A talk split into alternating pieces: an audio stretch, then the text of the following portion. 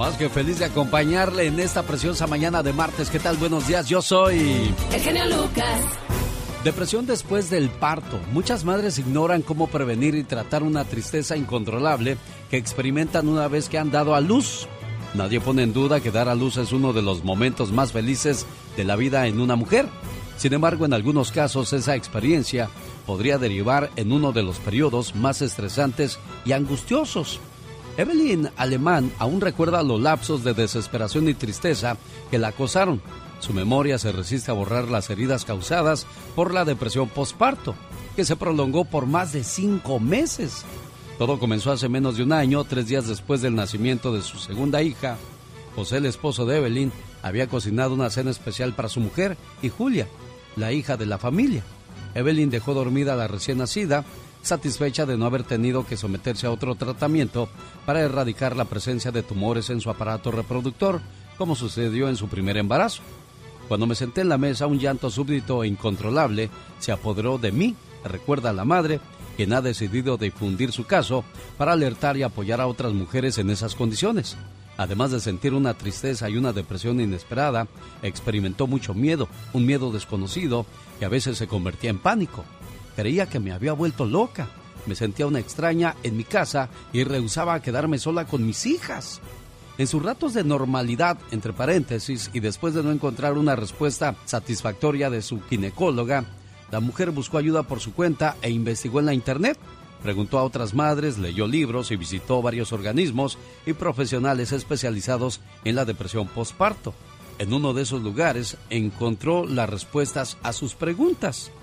Conforme el tratamiento avanzaba, ella fue referida a Parenthood Center para ayudarle con ese problema, donde recibió las indicaciones de que a las mujeres con depresión postparto se les aconseja lo siguiente, buscar ayuda a la brevedad posible. Existen muchos organismos para apoyar a las familias. Consultar internet en español o en inglés dependiendo cuál sea su idioma. Pedir a su doctor que le transfiera con un psiquiatra. Ser honesta y aceptar y reconocer la enfermedad. Explicarle a los hijos la situación la familia debe de tener presente que las mujeres están más vulnerables después del parto. Otras recomendaciones son consumir aceite omega 3 o de pescado, comer camote para restituir el estrógeno de la paciente, el ejercicio, la yoga y una dieta balanceada con mucha fruta y verdura. Para más información visite la página de internet www.postpartumhealth.com y ahí va a encontrar mucha información necesaria para aquellas pobres mujeres que han pasado o están pasando por la depresión postparto. La información con su amigo de las mañanas. ¿Qué tal? Buenos días. Yo soy. El genio Lucas. Circo, maroma. Porque ya llegó el espectáculo. Regresan después de más de 40. Legendario grupo ABBA que muchas canciones. ¿A poco todavía viven? Todas. Y ya estaban. Para los amantes de la música, el 5 de noviembre, 92 años. No quiero sonar grosero ni ¿Cuántos éxitos tiene el grupo ABBA? Creo que nada más chiquitita, ¿no? No. ¿O tiene más? Bastantes. ¿O de veras? ¿Este? ¡Oh, sí, de veras! Tienen muchos. Lo que pasa es que usted escuchaba puro Ramón Ayala. Y la de Fernando que hace Oh, poquito ¿de veras? grabó tu tía Cher. Todos. Entonces, para los fanáticos de los setentas, que todavía, pues, añoran. Yo en Ramón Ayala. Oh my wow. ¡Ay, puro éxito cumbre! ABBA, que van a hacer gira mundial. Espero que no les falte oxígeno, muchachos. Ah. No, no sean groseros. No sean groseros con ABBA. Oye, nota información, guapísimos y de mucho dinero. ¿A usted le importa si Dulce María, la de RBD, recupera su figura después del embarazo? Pues yo creo que. A mí no. Dulce María, mejor cuéntanos qué vas a hacer en RBD. Ay, qué bonito, mi Cristian. Nodal y Belinda vuelven a ser amigos. ¿Cuál amigos? Y eso siguen durmiendo juntos. Sí. ¿Qué caso les hace que hay? Somos amigos. Lo ¿Le que quieren pasa... dar a tole con el dedo a la gente? Pues. No, mira, el puro dedo y el atole me lo tomo en una taza. Eso sí. Sas Culebra, Plácido Domingo, después de los escándalos de que lo acusaban de que andaba manoseando señoras Ah, y que sí quién sabe qué artistas. Bueno, él dice, yo pensé que me iba a retirar. En el 2022 y ya olvidarme de todo, pero no. Voy a seguir cantando hasta que el cuerpo aguante. ¿Y qué cuerpo tiene Plácido Domingo? Ay, Dios. ¡Qué cuerpo! Entonces, Plácido, tú sigue cantando. Aparte, la gente te quiere. Guillermo del Toro. Viene una película, una, no, miento, miento, no es una película, es una serie de terror.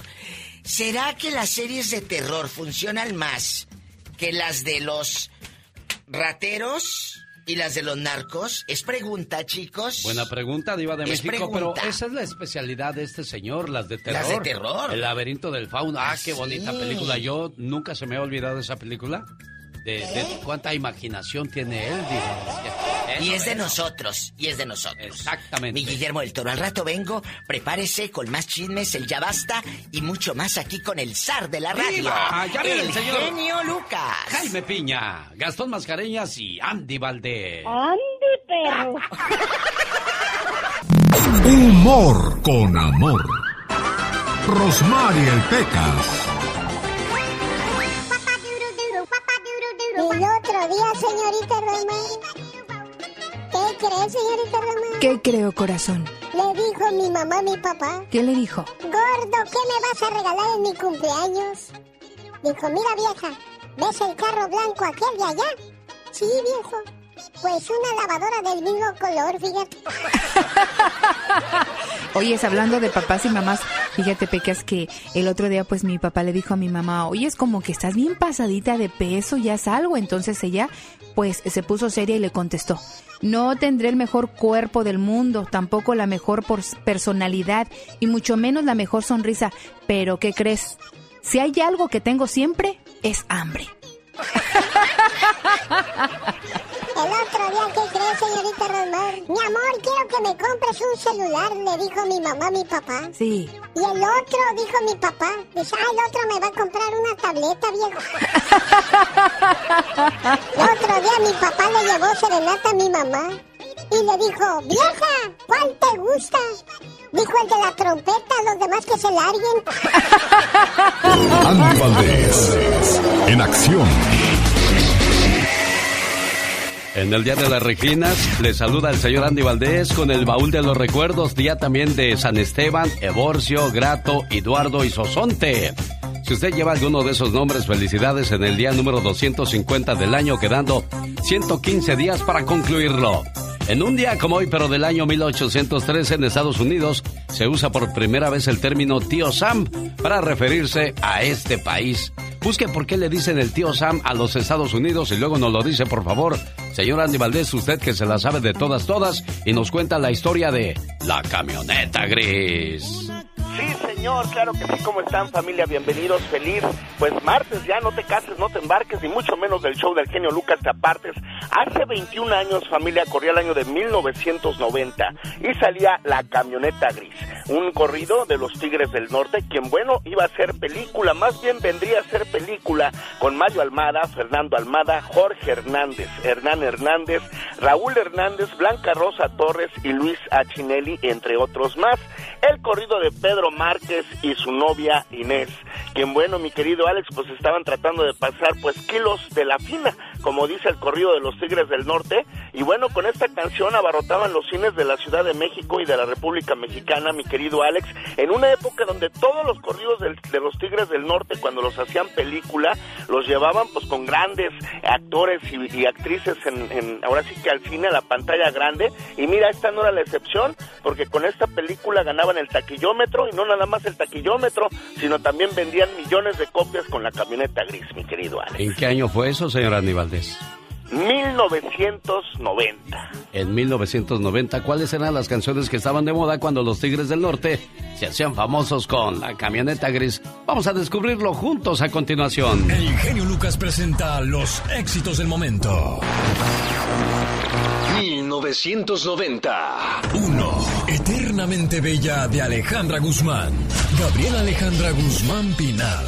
Cantante, compositora y actriz con más de 20 millones de álbums vendidos en la historia de su carrera. Además, ganadora de un Latin Grammy. Eternamente bella, bella, con un hechizo de gitana. Seré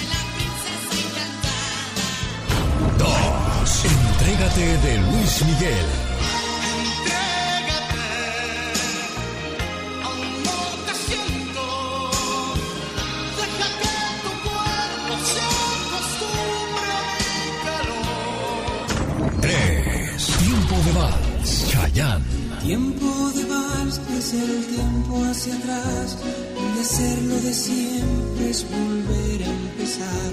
Cuando el mundo se para y te observa girar, es tiempo para amar.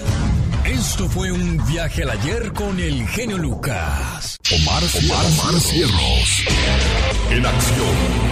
En acción. ¿Delfines en un río?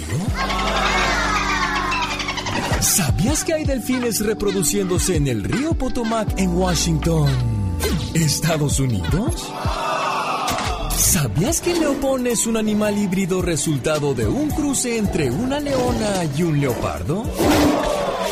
El primer ejemplar documentado nació en Colapur, India en 1910. ¿Sabías que en Francia abandonar a un animal doméstico en la calle está prohibido?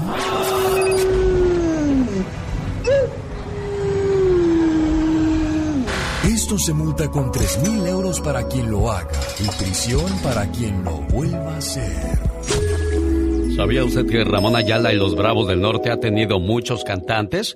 El primer cantante que grabó el primer disco para Ramón Ayala y los Bravos del Norte fue Tony Sauceda. Fue hasta 1975 cuando llega el señor eh, Eliseo Robles y graba canciones como esta que estamos escuchando. Y así llega la primera voz y los grandes éxitos de Ramón Ayala y los Bravos del Norte, que por cierto nació el 8 de diciembre de 1945 en Monterrey. Ya tiene 75 años, el amo y señor del acordeón Ramón Ayala. Una leyenda en radio presenta ¡Y ándale! lo más macabro en radio. Venga, señor Jaime Piña, que nos trae el ándale del día de hoy. genio y ándale. Hay preparativos en la prisión del condado de Fresno. Los presos tendrán pari. Ahí van 16 violadores sexuales de niños y los presos los reciben con los brazos abiertos. Les ponen minifaldas, zapatillas, pelucas, maquillaje y a darle que es mole de olla. Los 16 fueron arrestados por buscar niños en redes sociales y tener relaciones con ellos. Con la vara que mides serás medido. Y ándale, en Venice, California, dos comediantes y dos modelos se fueron a tirar pari a una fiesta en Los Ángeles y lo que sobraba era la dieta del rico, coñac y perico y la aderezaron con fentanilo y triste su calavera. Fíjese usted, Fugan Johnson y Kay Kigley y Natalie Williamson pintaron su raya y murieron. Una más está entre la vida y la muerte. Muchachos, entreguen su corazón a Cristo. El final, mi querido genio, está cerca. Y ándale, en Ciudad Juárez, Chihuahua, en la colonia Arroyo Colorado, sucedió una verdadera tragedia. Francisco R. odiaba de muerte a su suegra, doña Pilar N., de 56 años, por chismosa. Ese día la hija de doña Pilar no estaba en la casa. Francisco tenía tres perros pitbull que llevaba a combatir a peleas de perros ilegales.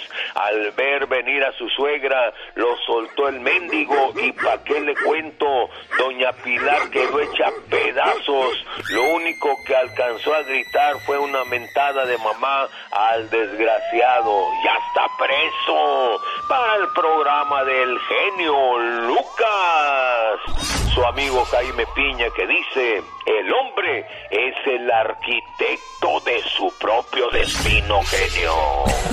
Con el genio Lucas siempre estamos de buen humor.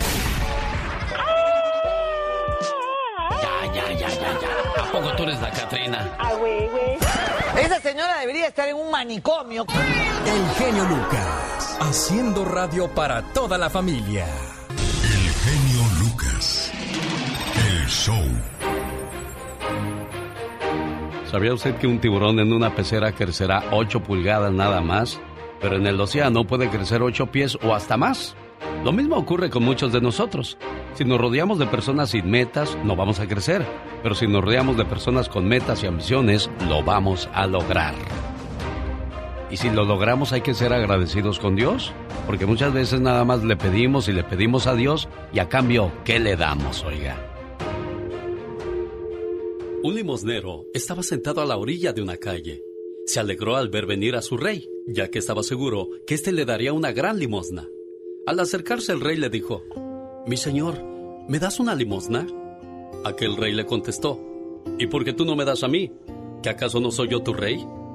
El limosnero se quedó sorprendido por la respuesta y no supo qué decir. Vamos, búscate a ver qué me puedes dar. Aquel limosnero se metió la mano a sus bolsos y se dio cuenta que traía una naranja, un pedazo de pan y unos cuantos granos de arroz. El limosnero molesto pensó entre sí, ¿y por qué le tengo que dar esto si es mío? Vamos, dame algo, volvió a repetir el rey. El limosnero rápidamente contó cinco granos de arroz y se los dio al rey. Toma, mi rey, es todo lo que tengo para ti. Aquel rey con gusto tomó los cinco granos de arroz y a cambio le dio cinco monedas de oro al limosnero. Al ver esto el mendigo sacó la naranja, el pan y todo el arroz que tenía. Eh, mira mi rey, también tengo todo esto para ti. El rey lo ignoró y se fue. Esta historia nos muestra al rey como Dios y al limosnero como muchos de nosotros. A pesar de nuestra pobreza, no guardamos nuestro egoísmo. Nosotros siempre le estamos pidiendo a Dios. Y a cambio, ¿qué le damos?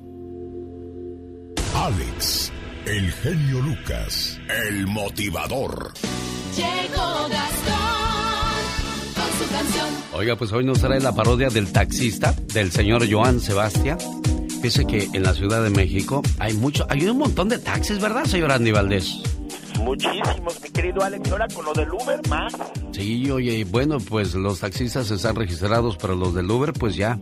Y hay más gente que te mueve que la que realmente sale a manejar para, para ir de placer, de vacaciones o al trabajo. En una ocasión un taxista llevaba a una señora y a su niño como de seis años. Entonces pasaron por la Merced, donde están las muchachas paradas ahí dando servicio a los clientes. Ya se ha de imaginar usted, ¿verdad, señor Andy Valdés? Sí, no, sí, he visto, he visto. Y le dice el niño a, a su mamá, oye mami, ¿qué hacen esas señoras? Ah, eh, eh, eh, mm, ay, hijo, están esperando el camión. Ah. Y el taxista se mete a la plática y dice, señora, no le mienta a su niño. Dígale que esas muchachas son las que se van con los señores a los cuartos. No les oculte la verdad. Ay. Mami, ¿qué dijo el señor? Dijo que esas señoras se van a los cuartos con los señores. Y luego esas señoras tienen hijos. Y luego esos hijos terminan de taxistas. Ándele para que no se ande metiendo en lo que no le importa, señoras y señores, que le bajen al gas, ¿verdad, señor Gastón Mascareñas? Hola genio y amigos, muy buenos días. Nuestra canción de hoy está basada en una historia que nos hizo llegar un radio escucha. Saben, he tenido a muchas mujeres en la vida. Delgadas, gorditas, chaparritas, altas, rubias, morenas, gringas y latinas. Y todas tienen algo en común, su forma de manejar. ¡Ey mujer! Bájale al gas, que nuevamente te van a multar. Me contestó, Cállate, por favor. Que la que manda en mi auto soy yo. pero si este no es tu auto, es el mío. Y fui alegando. Yo no voy a pagar la multa si te paran, ¿oíste? Y ella esquivando otros coches.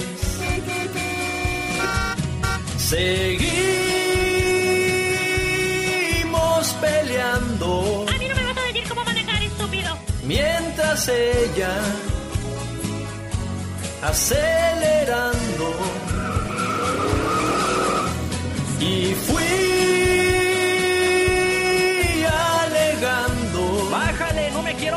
sabía. Y los chotas fotografiando. Un saludo a todos los taxistas, a todos los que se ganan la vida de Uber, de Lyft, porque hoy día ese es el negocio. Increíble cómo a alguien se le ocurrió crear una aplicación y tener enorme cantidad de taxis sin tener taxis. Hacer dinero sin poner dinero. Qué inteligencia, ¿no, señor Andy Valdés? Qué visión, la verdad, mi querido Alex, qué visión de estos grandes genios. Ahora ya puedes rentar tu casa, ya puedes rentar un carro sin tener que ir a una agencia. Te pueden llevar de comer hasta tu casa. ¿Hasta dónde nos va a llevar la flojera, señor Andy Valdés? Sí, no, rato te van a llevar a tu esposa. Anda. Oiga, no quiere salir a pasear con su esposa, no se preocupe. Ahora baje la aplicación donde alguien más lo hará por usted. Y ahí está la gente. Y es tan floja la gente que estoy seguro que, verdad Dios. A ver, vieja, déjame ver cuál te gusta, déjate lo traigo. Oiga, pues, ¿a dónde vamos a parar con esas historias? Dice don Marco Antonio Solís. A mí me sorprende la gente que se emociona, que se desgreña, que se. que es no, no, no, no sabe ni qué hacer cuando vea a los bookies en el escenario. Oiga, no hace más de dos años usted veía a Pedro Sánchez, a, El Chivo, ahí en el Swami cargando sus propias cosas y usted ni lo pelaba y ahora resulta que se muere por ellos. ¿En serio? ¿No ha visto los videos de la gente con los bookies en concierto? Sí, cómo no. Increíble, ¿no? Y, y Marco Antonio también, ¿cuántas veces no lo vimos? Y ahora estadios y mucha, mucha gente yendo a ver a los Bookies. Qué bueno, pues ahí están por su segundo aire, clasificados ya como los Rolling Stones mexicanos, los Bookies. Si eres de los que no tienen miedo a madrugar, si eres de los que no le tienen miedo a la chamba, y si eres de los que no le tienen miedo al patrón, ¡que trabajen, hijos de la fregada! El show del genio Lucas es para ti. Sin miedo, es sin miedo al éxito, papi.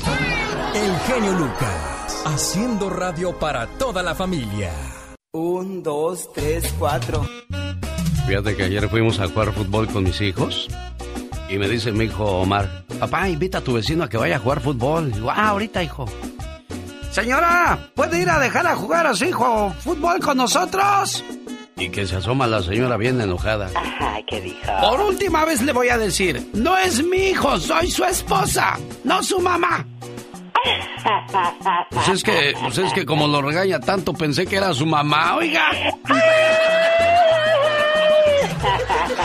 Es que hay señores que lo regañan mucho, déjenlos ser. Oigan, no sean así, niñas, ¿qué les cuesta? Ay, no, ni tanto que quemes tanto, ni tanto que no lo alumbre, qué horror. Oye, sentí como que me resbalé cuando dije, ay, déjenlos salir a jugar, ¿qué les cuesta? Sentí como que resbalé ahí, no sé por qué. ni Dios bendito lo quiera, no. Tenía 11 años cuando empezó la Primera Guerra Mundial, 36 cuando empezó la Segunda Guerra Mundial. La señora tenía 74 años cuando se lanzó Star Wars y 116 años cuando comenzó el coronavirus. Su nombre es Kani Tanaka, la persona viva más vieja del mundo, con 118 años de edad. Nació el 2 de enero de 1903, fíjate. Ay, Dios santo, imagínate qué orgullosa llegar a esa edad. Qué bendición, qué bárbaro. Pero ojalá y pueda todavía moverse, como la mamá de Magdalena Palafox tiene 97 años.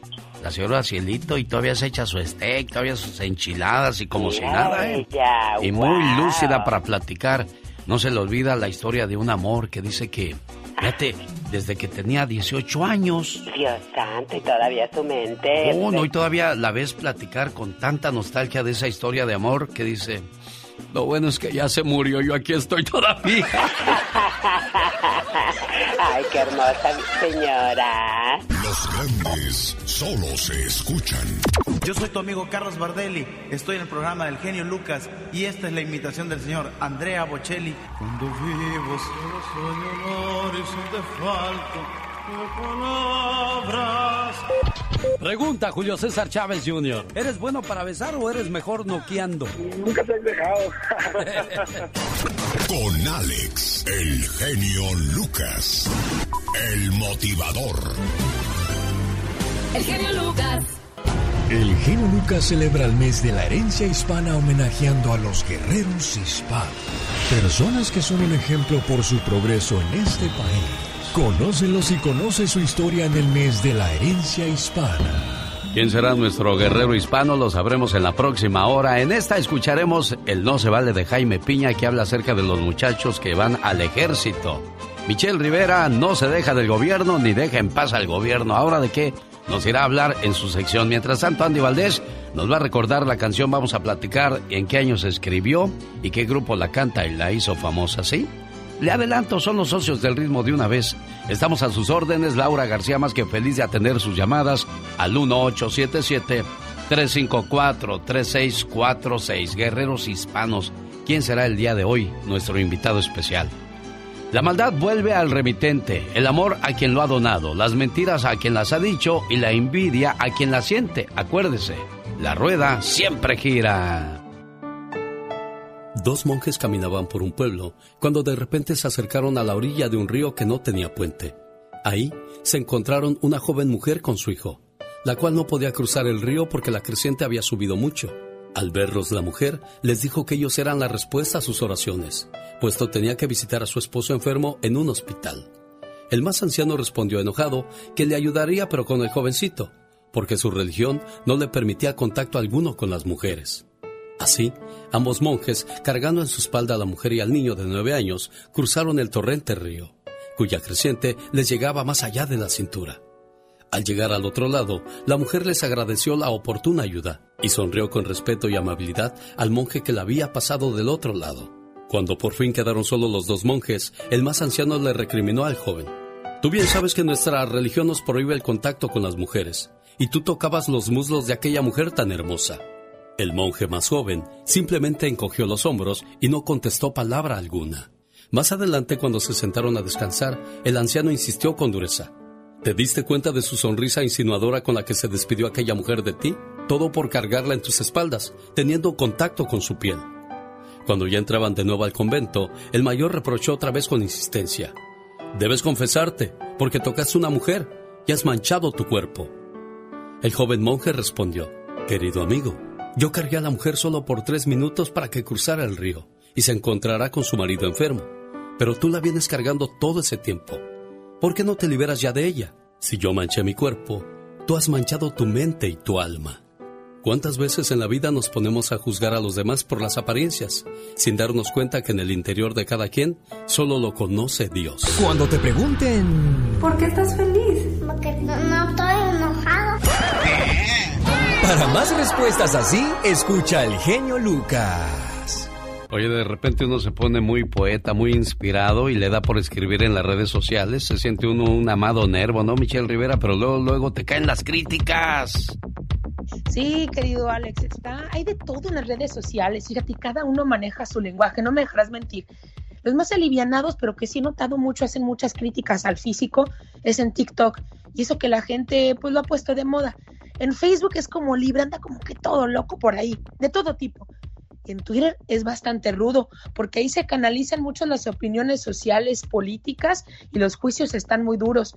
Y sobre todo los juicios falsos. Alex, ayer leía, fíjate, una crítica que me hacían en redes sociales y hacían referencia a mi físico. Es más, hasta que me dieron anillo de compromiso y decían que qué valiente el que me dio anillo de compromiso. Pero ¿sabes qué me llamó más la atención? Que alguien por ahí me puso incluso ladrona. ¡Wow! Era un troll, lógicamente, de esas personas que usan una, una cuenta falsa para atacar. Pero wow, Alex, amigos, en la vida, en la vida me he robado algo. Pero a mí no me importa ya sé por qué lo hacen. El tema aquí es que muchas mujeres en redes sociales y hombres también, pero voy con las mujeres, se sienten mal al expresarse libremente por temor justamente a este tipo de comentarios. Pero escúchenlo, amiga y amigo, usted que participa en Twitter y otras redes, justamente lo hacen para que dejes de publicar lo que a ellos no les parece. Fíjense, a los periodistas hombres se les ataca en las redes sociales por el trabajo que hacen. A las mujeres, además de eso, la mayor cantidad de agresiones que reciben son sexistas. Ellas reciben un 30% más de insultos sobre su físico, 20% más expresiones sexistas y 10% más comentarios que los tachan de no tener capacidad intelectual, como también uno que me dicen o como cuando aquí me dicen, es que no terminaste ni la preparatoria y a veces se ríen mis amigos de la universidad cuando leen estos comentarios y dicen, sí me consta que terminaste la preparatoria. Pero bueno, esto lo reveló un estudio, querido Alex, amiga y amigo, ser periodista en Twitter de organizaciones que dicen que hay sentido y comunicación para la igualdad y que analizó justamente interacciones de 66 comunicadoras y comunicadores en 77 países de, en 7 países de América Latina y se dieron cuenta que las condiciones son las mismas. A las periodistas sigan expresándose, por eso las atacan para que no hagas bien tu trabajo y a los que atacan, escúchenme bien, sobre todo los que me escuchan en este programa. ¿Por qué por un lado se la pasan defendiendo y resaltando los valores y los nuevos títulos que pone un gobierno y sus frases, como que la gente es buena y sabia, también aplicándosela para ustedes. Pero ustedes, ¿por qué no lo hacen? ¿Por qué no lo practican? Se necesita más tolerancia en este mundo para llegar a mejores acuerdos desde mi punto de vista, Alex, más que un ataque personal a una persona que puede expresarse libremente. Yo creo que las redes sociales son para divertirnos, entretenernos y no para agredirnos, pero cada cabeza es un mundo y yo creo que cada quien da lo que trae en su corazón. Hay una reflexión de un señor que, que era muy querido en, la, en el barrio, Michelle. Y el día de su cumpleaños todo el mundo se reunió a celebrar con él, menos un vecino. Y ese día de su cumpleaños el vecino llegó con una charola llena de basura y le dijo, toma, este es mi regalo para ti. El cumpleañero recibió la charola con mucho gusto y le dijo, gracias, espérame, no te vayas. Fue y tiró la basura, lavó la charola y la llenó de fruta y se la dio al que le dio la basura. Todo el mundo le preguntó, oye, ¿por qué hiciste eso? Él te da basura y tú le das fruta. Dice, es que cada quien da lo que trae en su corazón, Michelle. Sin duda, querido Alex, así como recibir las críticas es importante y responderlas como lo hago yo a través de Facebook de una manera muy decente y muy prudente, pero hay personas que dejan de expresarse, de publicar hasta un baile en TikTok por las agresiones que reciben sobre su físico, sobre la manera en la que se expresan y sobre lo que piensan. Y la verdad ahí creo que estamos rompiendo muchos corazones innecesariamente y yo siento que el karma sí existe, así que mucho cuidado. Ella es Michelle Rivera, dele su punto de vista en las redes sociales, así la encuentra Michelle Rivera. Buen día, Michelle. Buen día, El genio Lucas recibe el cariño de la gente. Genio, te amo, mi amor. ¿Qué pasó? ¿Qué pasó? Vamos a...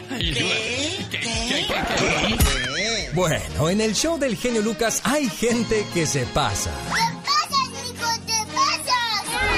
El genio Lucas, haciendo radio para toda la familia. Es increíble lo que llegas a encontrar en las redes sociales. Estoy viendo la última charla que tuvo Joan Sebastián con sus familiares antes de morir en el 2015. Para que te imagines la mentalidad tenía yo, en un potrero ahí arriba tenía 90 yeguas. Y el, el- fueron como dos años que me desentendí. Y llego un día y las yeguas vacías. La cuando no, patrón. Así fueron las últimas horas del señor Joan Sebastián, todavía hablando de planes, de su rancho, de su vida. Y pues le recuerdo, vamos en el tren que tarde o temprano se va a detener, pero mientras llega ese momento hay que disfrutarlo, hay que gozar, hay que agradecer y hay que seguirnos cuidando mucho, mucho, mucho, mucho, porque hay que dejar buena semilla en esta tierra. Así recordamos a el señor Joan Sebastián. Jaime Piña, una leyenda en radio presenta ¡No se vale! los abusos que pasan en nuestra vida solo con Jaime Piña. Y todo eso salió porque estábamos hablando de Florentina. Ah, qué bonito tocaba el acordeón esa muchacha. ¿Sí tocaba el acordeón o no? Era una muchacha que en, eh, en los noventas el señor Joan Sebastián la andaba promoviendo. ¿Sería su novia? Querido Alex, era, era novia de él. Este Oh. Joan Sebastián, no sé si llamarle suerte, porque en algunos casos a veces no es suerte, eh, sino que hasta de repente pudiera decirlo, se aprovechan de la fama y de la admiración. Pero Florentina era una chamaquita muy bonita eh, que empezó a ayudar eh, Joan Sebastián. Era muy guapa, una morenita muy, muy linda, originaria de por allá del estado de San Luis Potosí. La ayudó, pero no pasó nada con ella, mi querido Alex. Y me acuerdo también de Susy González en aquellos días que andaba Florentina queriendo pegar, andaba Susy González. A lo mejor usted nunca la llegó a ver, señor Jaime Piña. No, a ella no, a Susi no, no recuerdo, por más que le doy vueltas aquí a, la ¿A Bianca? nada. ¿A Bianca? A Bianca sí, Sí, eh, ¿verdad? Bianca, sí, Bianca sí, también bonita la muchacha, pero pues no, no pasaba nada, o sea, eran destellitos, es que necesitan apoyo y apoyo y apoyo, tener relaciones y tener una poquita de feria también. Me llama un señor ahorita y me dice, oiga, ¿cuánto me cobra por tocar la música de mi hijo ahí? Mire, yo les digo una cosa, si ustedes quieren comprar las estaciones de radio para que les toquen la música de, de- de usted o de algún familiar, van a necesitar mucho, mucho dinero, porque si hay tiburones que van detrás del dinero, señor Jaime Piña, pero, pero va a ser muy difícil. Mejor hagan un buen disco. Ahí está Cristian Nodal, no necesitó de dinero, solamente necesitó de buenas canciones, Pero, pero mi el grupo firme. la- pero mi querido, mi querido genio, la situación es diferente y esto lo digo así a grito abierto. ¿Saben qué? El señor, y te digo señor, ¿eh? el señor genio Lucas es diferente. Hay gente en el radio bien corrompida, cierran las puertas a los elementos que los critican.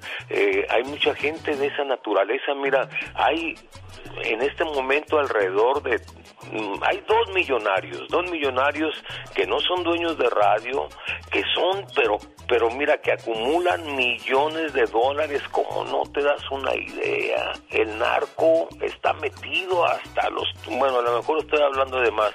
Si mañana o pasado mañana tengo un balazo en la cabeza, pues mm, me lo merezco por hablador. Pero el señor genio Lucas, eso sí lo digo, mira, con orgullo, canijo, me cae, así te lo digo. Me siento orgulloso de conocer una persona como tú, honesta. Pero hay otros tipos que... Bueno, pero acuérdese, en la viña del Señor de todo hay, señor Jaime Piña. Yo siempre he dicho, más vale, más vale gotita que, que caiga constante a chorro que se vaya de un solo jalón. Vamos, señor y señora, a escuchar el No se vale del señor Jaime Piña. Adelante, caminante. ¿Y sabe qué, mi querido genio? No se vale. En Estados Unidos el servicio militar no es obligatorio. Tienen que inscribirse, pero no alistarse. Pero ¿sabe qué no se vale? Que desde la preparatoria empiezan a buscar a jovencitos, hombres y mujeres, para ir al ejército. Sí, les insisten y sobre todo buscan a muchachitos hasta cierto punto problemáticos o, con problemas familiares.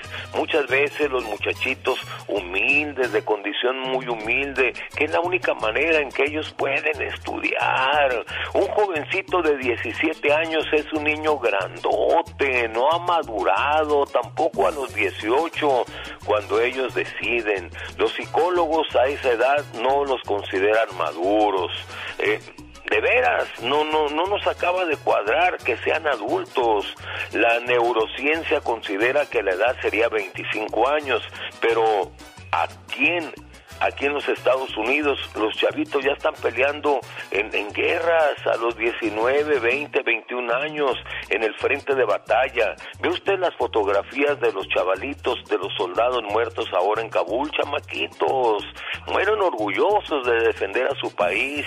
Los padres no quieren que se vayan, habían de ver la desesperación, el llanto. Les quieren dar regalos, esto, aquello, viajes y lo otro, pero los niños eh, est- están enojados con ellos. La edad, rencor, la edad, sí. señor Jaime Piña, desgraciadamente las guerras las comienzan los viejos y las terminan pagando los jóvenes. Yo creo que yo creo que eso que dijo la edad perfecta sería los 25.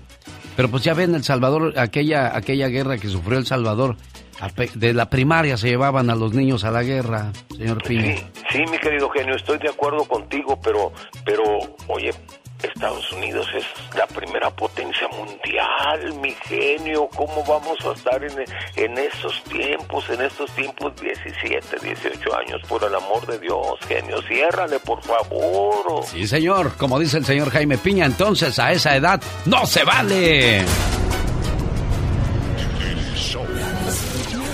Lo recomiendo mucho. Muy bueno. Muy bueno. Excelente. El show es bueno. Muy buen show.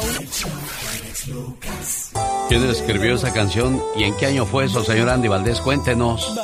Claro que sí. familia? ¿Cómo están? Corría el año de 1970, estamos hablando que hace 51 años el señor Héctor Meneses, compositor mexicano, escribía Vamos a platicar, su primer éxito de los socios del ritmo, con el cual se han mantenido hasta el día de hoy, y es que imagínense nada más sus presentaciones en los escenarios, la producción musical, los catapultaban como la única organización consolidada y vigente de todos los grupos de su época. Es que ellos empezaron pues con el rock and roll, después pasaron al romanticismo y después pasaron a la cumbia. Y bueno, mi querido Alex, además de vamos a platicar, cómo olvidarnos de Chilito Piquín, Llorar, Calabaza y Melón, Lero Lero, entre otras más, que bueno, hacen a los consentidos los socios del ritmo del público, que hasta el día de hoy, pues imagínate, siguen tocando inclusive en el año de 1990 vuelven a conquistar el mercado musical, ahora con el tema de cumbia Llorar, pero con esta bonita canción, con este bonito romanticismo, vamos a platicar, era la canción que se escuchaba en 1970 con esta gran agrupación, Los Socios del Ritmo. Mientras los osos querían ganarse un lugar en el mundo de la música, ¿qué pasaba en el planeta Omar Fierros? Después de sufrir un fallo mecánico en su viaje a la Luna, la nave Apollo 13 regresa a la Tierra sana y salva con todos sus tripulantes. En este año se inicia la construcción de la Torre Sears de Chicago, la más alta en el mundo. El 18 de septiembre en Londres muere el mejor guitarrista eléctrico de la historia, Jimi Hendrix, a sus 27 años por una sobredosis. The Jimi Hendrix experience is over. The acid rock musician died today in a London hospital, apparently from an overdose of drugs. El 4 de enero en Londres se presentaba la última sesión de los Beatles como banda.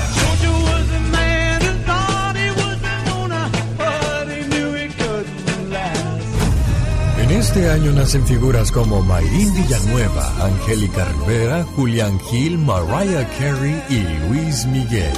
Las noches cuando duermo sin insomnio, yo me enfermo, falta. Este saludo de cumpleaños es para Andrew Lemus, está en la base militar de Washington. Su hermana Rosa de Anaheim, California, le dice, Andrew, te quiero mucho y que cumplas muchos, pero muchos años más. Y este saludo de cumpleaños va acompañado de un mensaje de amor que dice así. Querido hermano, si me pusiera a contarte todo lo que significas para mí, no acabaría todo el día. ¿Sabes? Eres muy especial. Hemos crecido juntos y aunque no somos perfectos, somos del mismo amor y de la misma armonía. Te deseo que cada día de tu vida se llene de mucha paz, mucho amor, mucha fe y buenas amistades, pero sobre todo de infinitas bendiciones. Te quiero mucho, querido hermano. Oye, Rosa, tú eres mayor. ¿Cómo recuerdas la, la niñez de Andrew ahí en la casa? ¿Era latoso? ¿Cómo era? Él era un niño muy calmado, ah, muy calmado, se- siempre se ha preocupado por los demás. Ah, siempre ha sido un muchacho muy inteligente y muy lindo. ¿Ya escuchaste qué importante y cuántos recuerdos guarda tu hermana de ti, Andrew? Sí, ¿Qué le quieres decir a Rosa por este saludo? que la, la quiero mucho y a toda mi familia. Y gracias por las todos los recuerdos que me ha hecho vivir. Ahí está con ustedes tu, tu mamá, Rosa, ¿o no? Sí, aquí está mi mamá. Pásame a la mamá para que salude a su hijo. Aquí va. Buenos días. Buenos Eugenio. días, ¿cómo está usted, oiga? Bien, pues queriendo llorar.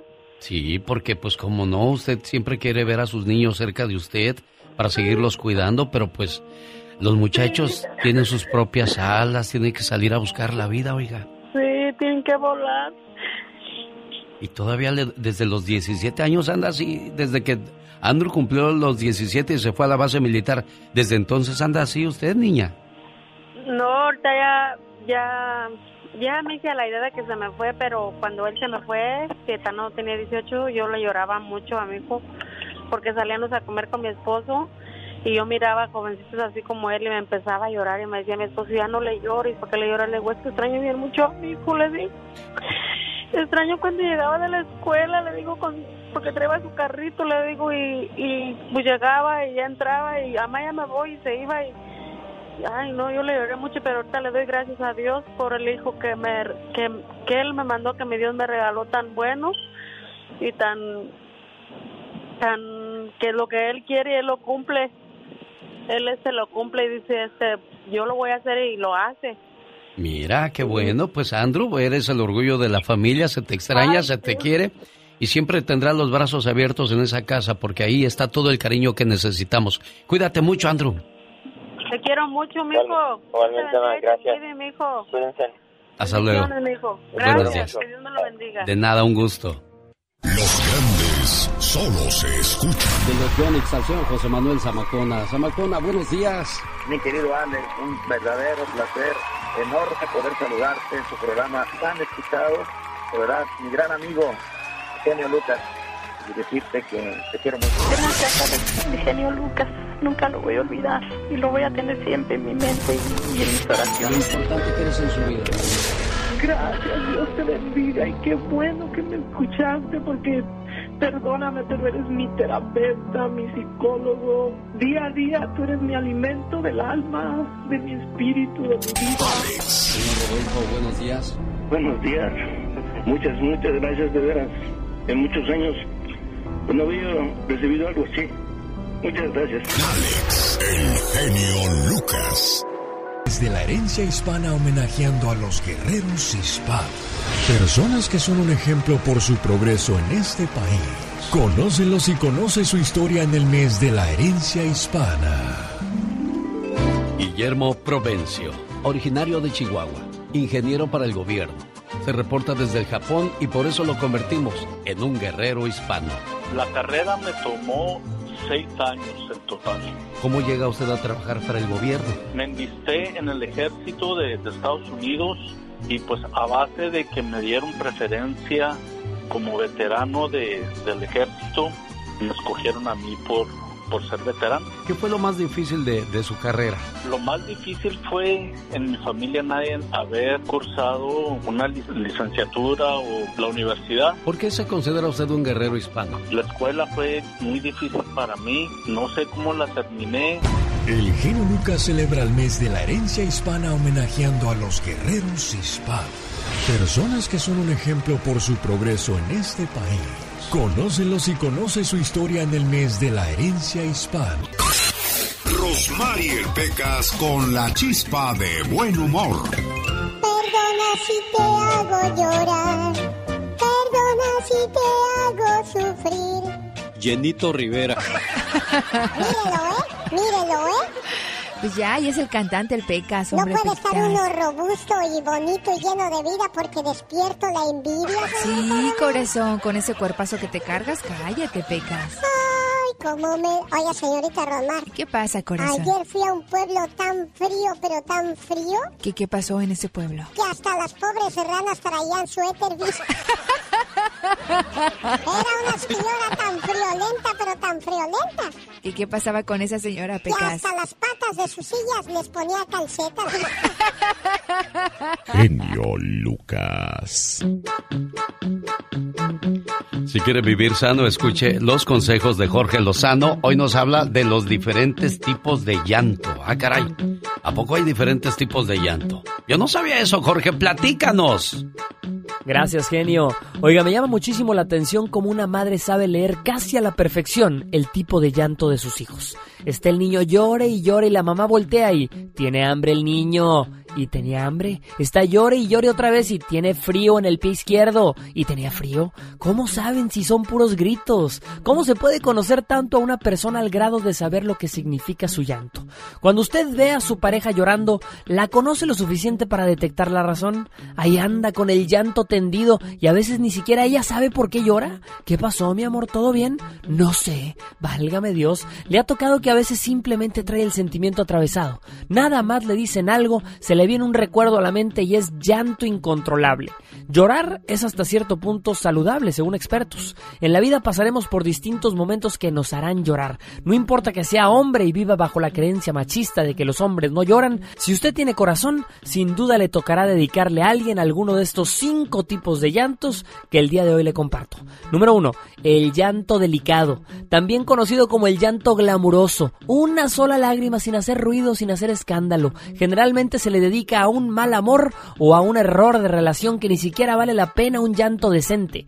Número el llanto orgulloso, cuando alguien que nos importa mucho logra algo que había soñado por lo que se había esforzado. Un llanto que le dedicamos a quien se gana nuestro respeto. Número 3. El llanto eterno. Un mar de lágrimas que simplemente no para. De esos llantos que le secan los ojos, que le hacen guardarse en su casa por días porque es incontrolable. Ese se lo dedicamos a los ocasos. El ocaso de un amor, de una vida, de una etapa. Número 4. El llanto dramático. El que viene acompañado de una escena. Un llanto escandaloso, llamativo, que exige espacio para descargarse y generalmente viene acompañado de un no me toques. Ese se lo dedicamos a quien nos falla. Número 5. El llanto gráfico. Un llanto, vaya, muy visual en donde se chorrea el maquillaje, se le sale el moco, babea, se desmorona y luego todavía va y se ve a sí mismo en el espejo y llora todavía más por cómo se ve. Este se lo dedicamos generalmente al recuerdo y lo vivimos a solas. Pero hay un llanto más que quiero agregarle. Un llanto que nos dedicamos a nosotros mismos, a nuestra familia y a quienes más queremos y es el llanto de la felicidad. La felicidad de ver a los hijos nacer, de ver a su después de un largo viaje, de ver a su mujer reponerse de una enfermedad. Llorar es descargar emoción y las lágrimas felices podrán borrarle el maquillaje, pero nunca le borrarán la sonrisa. Yo soy Jorge Lozano H y le recuerdo mi cuenta de Twitter que es arroba Jorge Lozano H y en Facebook me encuentra como Jorge Lozano H Conferencias. Les mando un fuerte abrazo y éxito para todos. Las canciones que todos cantan.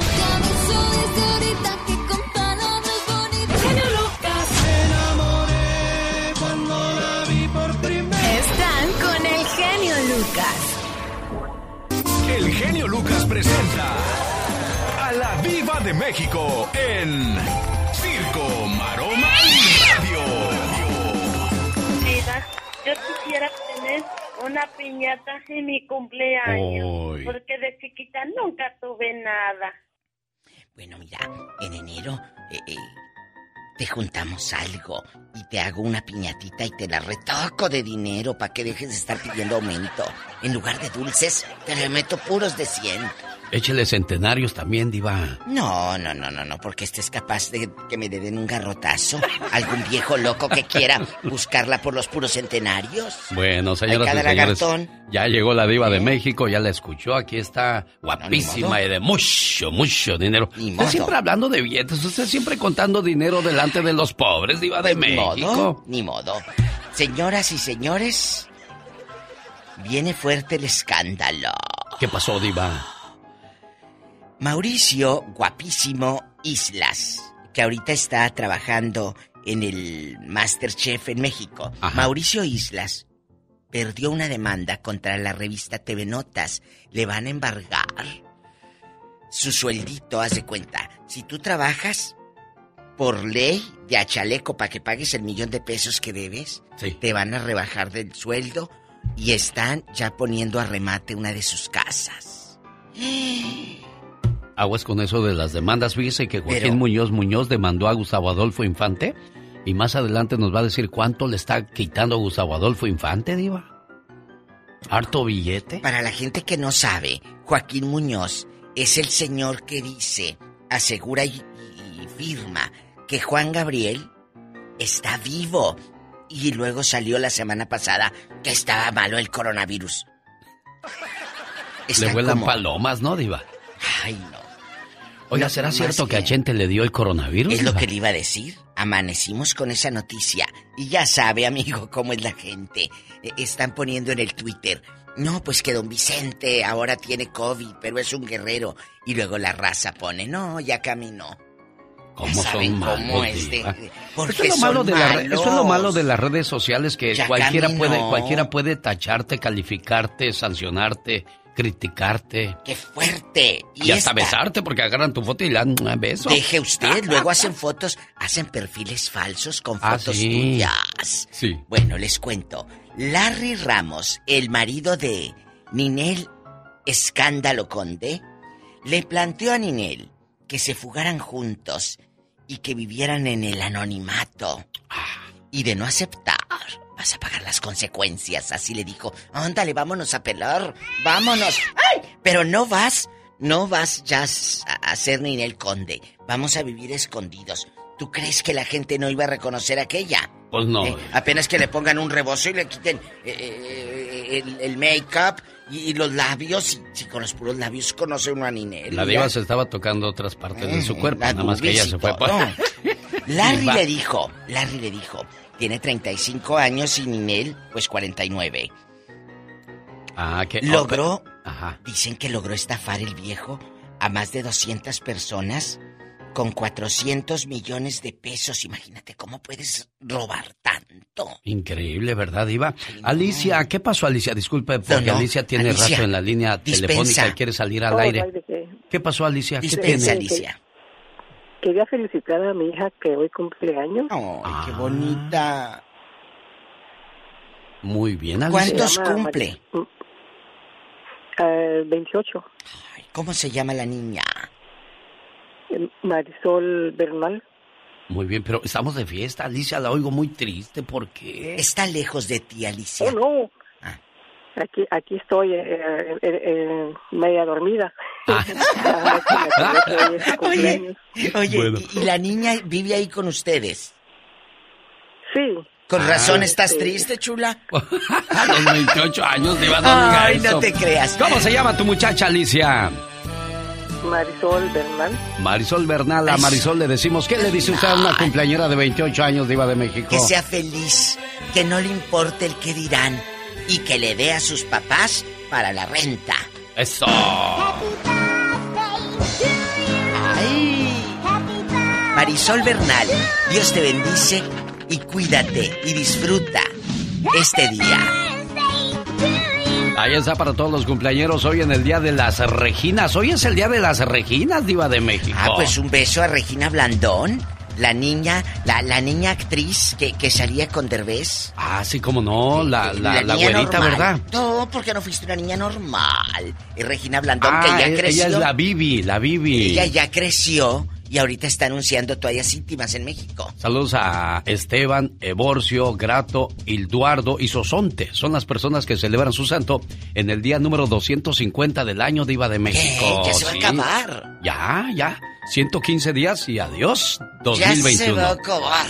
Ya que se acabe el COVID, Diva, ya queremos una vida normal, por amor de Dios. Eh, ya que se acabe, ya que se acabe. Bueno, chicos, ese es el chisme. Que Vicente Fernández dicen que tiene COVID. Que Mauricio Islas pierde demanda contra TV Notas. Y que el viejo de la Ninel le dijo, vamos a fugarnos, vamos a vivir en el anonimato. No quiero que nadie nos vea. Pues él sí se peló y a esta se la quería llevar. Oiga, Diva de México, patas. pero ¿cómo se enfermó Vicente Fernández de COVID estando en el hospital y en Pues un área eso. restringida? ¿Cómo, eso. ¿Cómo es posible eso? Pues qué clase de doctores lo están cuidando entonces. Las enfermeras, la gente, lo que... Ahí. O... ¿Quién va a visitar a papá? Eso sí. Los que entran y salen, porque por muy hospital que sea de ricos, entran y salen. Y a lo mejor alguien llevaba el bichito por ahí. Pues Ay, que está malo torre. papá Vicente. Qué miedo eso, Diva de México. Ay, no. Vamos Aquí está Marco Antonio Solís. Marco. Y los famosos bookies. Tus mentirotas. Te digo adiós para toda la vida. Aunque toda la vida siga pensando en ti. Te quiero. Y sé que cada día del resto de mi vida te echaré de menos. Tu ausencia me duele. Pero tu recuerdo siempre me hará sonreír. Dolor, ya me traes de encargo. Este dolor que canto, amigos, es una... ma- Ay, ahí le entra el Lupe del grupo Bronco. Y, y es que así le hacen cada vez que, que van a cantar una canción, los gruperos se avientan un rollo, ¿no? Y también lo he visto en la MS. y, y empiezan a decir cosas así como, desde que te fuiste, mi vida ya no es la misma. Y ahora siento que todo me sabe igual. Que mi tristeza seguirá conmigo hasta la tumba. Ya cálmate tú, Lupe de Bronco. Bueno, tú no eres Bronco, tú eres la Bronca. oye, me estaba me contaba mi mamá que esa canción de los de tus mentiras de los bookies, pues yo todavía no nacía. Ay, todavía no nacías. A ver, ¿y qué pasó? ¿Qué pasó? ¿Qué decía tu mamita? Ah, no, no, pues que esa canción, como le gustaba a mi madre, que en paz descanse. Muy triste esa canción, me gusta. Oye, a ti en, en poco tiempo te cambió la vida drásticamente, ¿no? Casi, casi perdiste al mismo tiempo a tu mamá y a tu papá.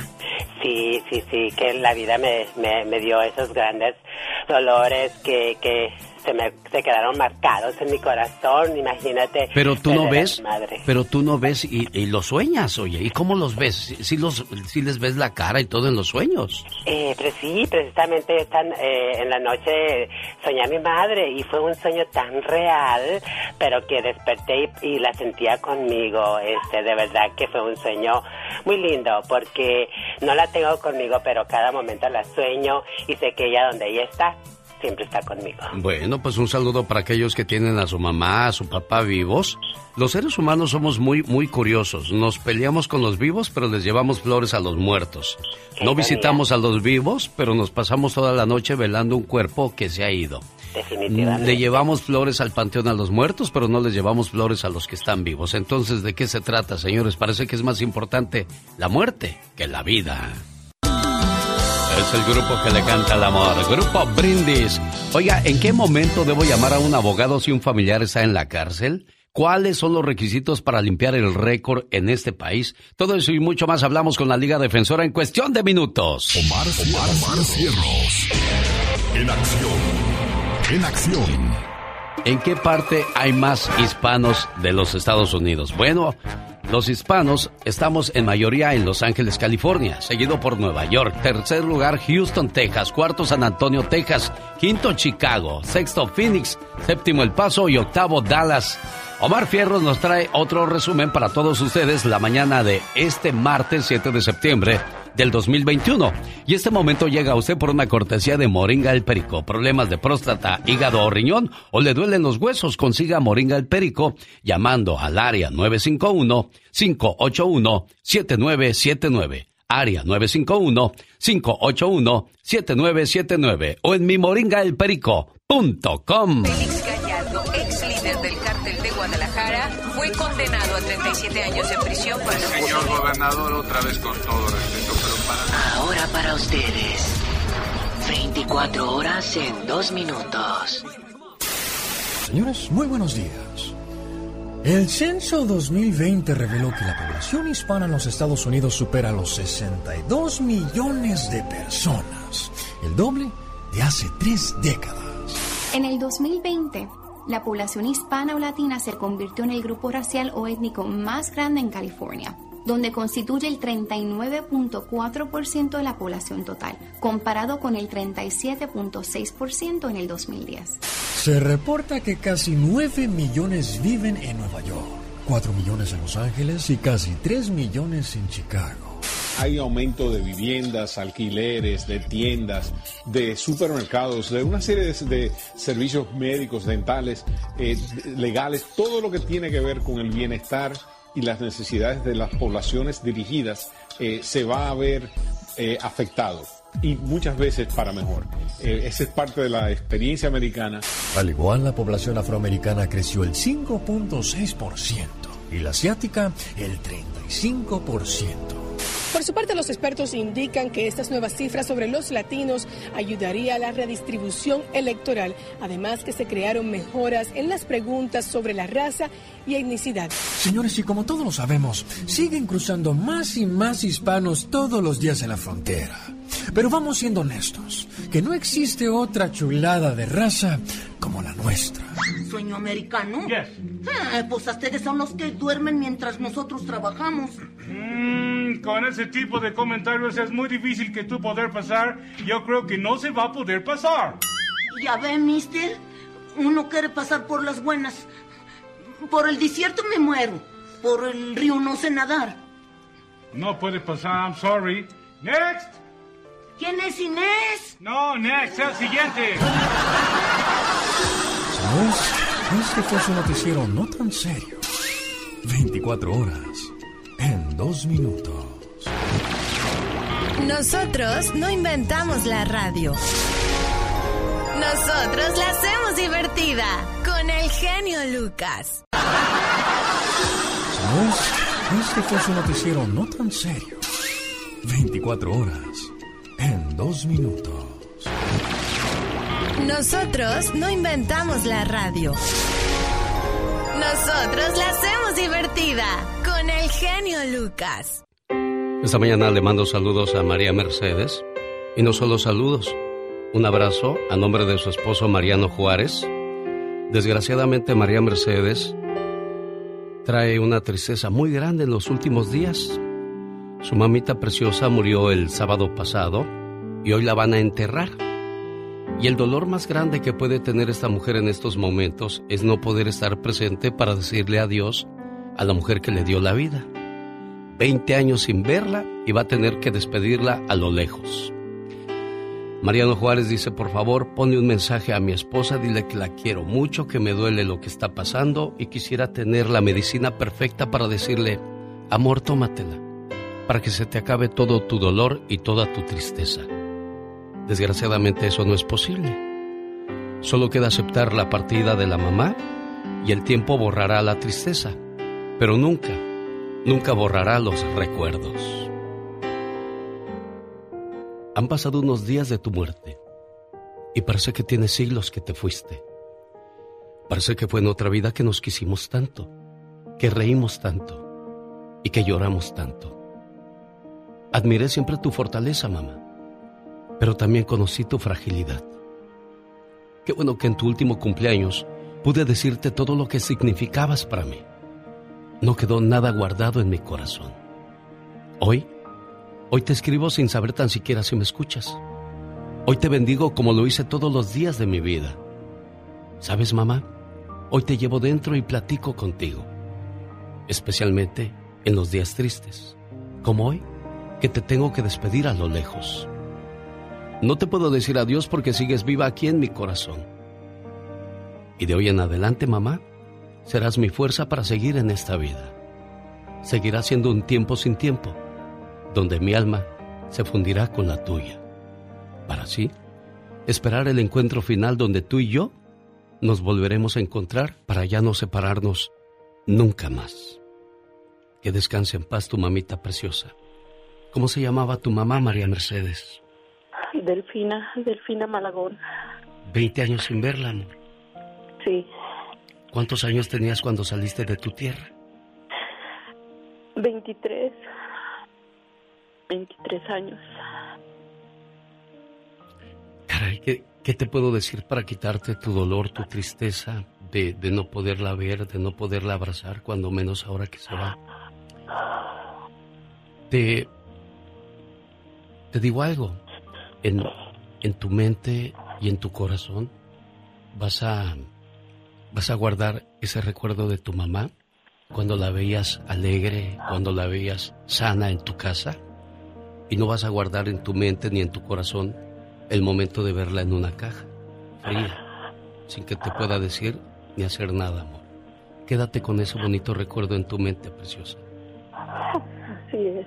Y tú, Mariano, abraza mucho a tu, a tu mujer porque necesita mucho de tu cariño, de tu respaldo y todo eso que necesitamos cuando perdemos a alguien tan grande en esta vida como lo es una mamá o un papá, amigo gracias. Gracias por ser buen hombre y por apoyarla en este momento tan, tan difícil para ella.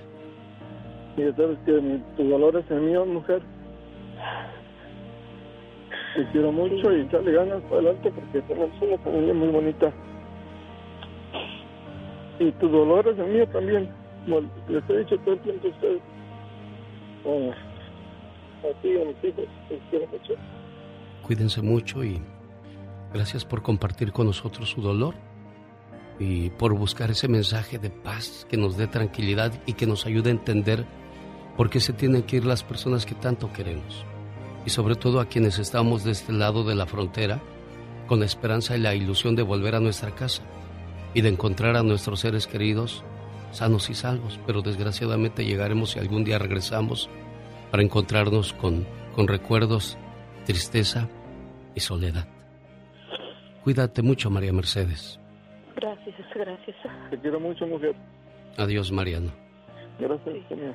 Esa es la radio en la que trabajo para todos ustedes. Que tengan un bonito día.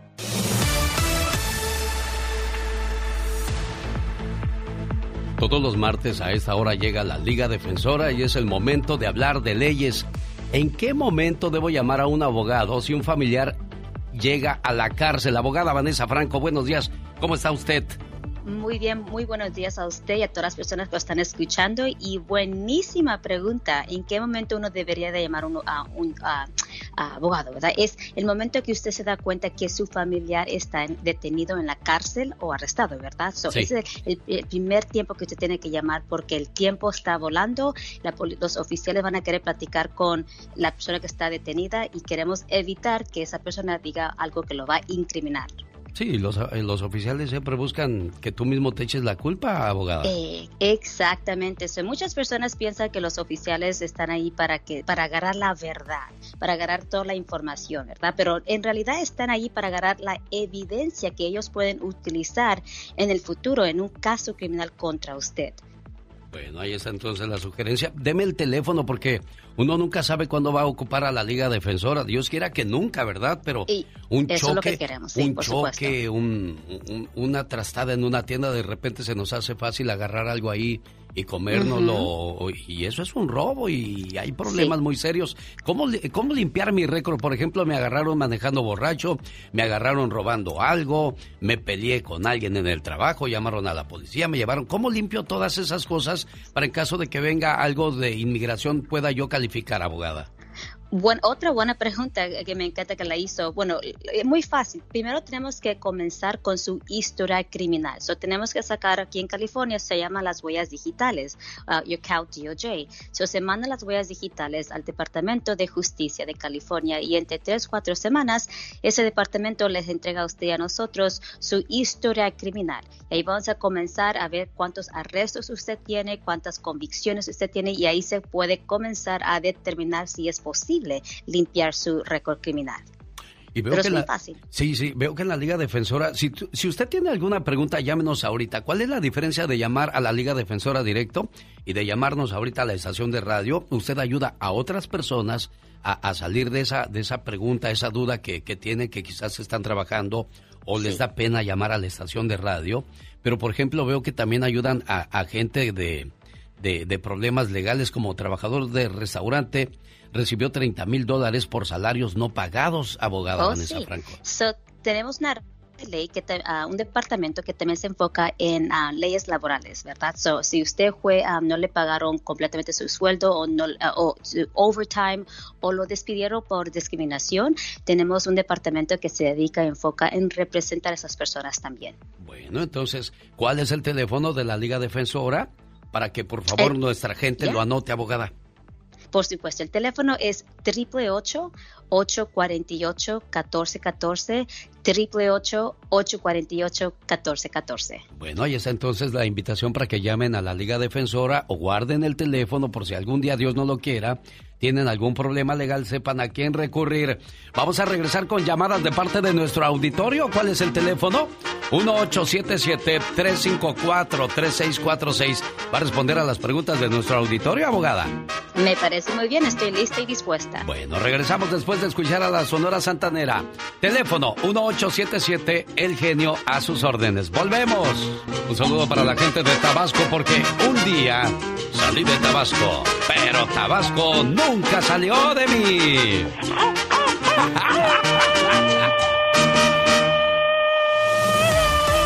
Te agarré como el tigre de Santa Julia porque le hiciste... "Ah, ah, ah". No. oh my God. Bueno, está con nosotros la abogada Vanessa Franco. ¿Tiene usted algún problema legal? Este es el momento de consultarlo con ella totalmente gratis. Hola Mario, ¿cuál es tu pregunta para la abogada Vanessa Franco? Mira, he estado tratando, genio, de, llamar así para, para hacer esta pregunta. Es muy importante. Esta pregunta, yo creo que muchos de nosotros los latinos la tenemos. No latinos, también todo el público. Se trata de una, si ella resolvería un problema de conseguir un perdón de gobernador en California. Ella, yo creo que más o menos sabe a lo que me refiero. Sí, es uh, alivio post condena uh, y lo entiendo completamente. So, eso, una, un perdón del gobierno es cuando una persona va a la prisión uh, por X razones, ¿verdad? Y lastimosamente no califica para un expungement. Um, sí, nosotros hemos, lo hemos hecho, pero le podemos, por supuesto, querer, poder dar la información a otro abogado que también le puede ayudar en ese aspecto. Pero es muy importante agarrar eso y la razón es porque le puede ayudar en su futuro. Por ejemplo, empleo, por ejemplo, puede a usted hacer bastantes cosas cuando tenga ese perdón del gobernador. Pero hay que hablar sobre fuera del aire para agarrar todos esos detalles y así puedo yo platicar más uh, francamente con usted. Sí, tiene. Lo mío se trata, lo mío, genio, es de, de, violencia doméstica. Es de violencia doméstica, abogada.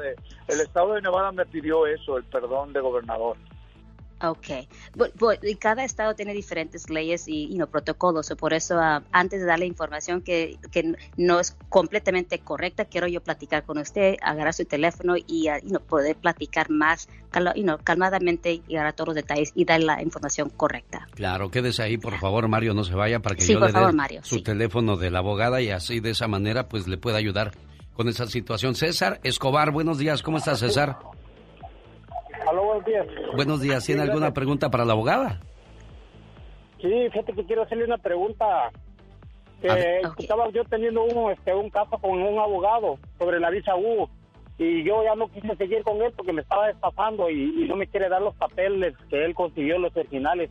A ver, abogada, esto se da muy, muy a menudo en nuestra comunidad. A veces los abogados de inmigración abusan de nosotros. Entonces, ¿qué se puede hacer en ese caso en cuestiones legales, abogada? Ok, so buena pregunta y lo cierto, señor Escobar, que usted está pasando esta cosa, pero usted tiene un derecho de exigirle a ese abogado que le presente los documentos que él o ella sometió a inmigración. Incluso si usted no está completamente contento, usted piensa que lo estafó, entonces puede usted recurrir a la, la vara de abogados aquí en California, si fue en California, para hacer como una queja contra este abogado. Pero este abogado tiene que dar los documentos. Ahora, recuerden, California, este abogado tiene siete años de guardar ese archivo suyo.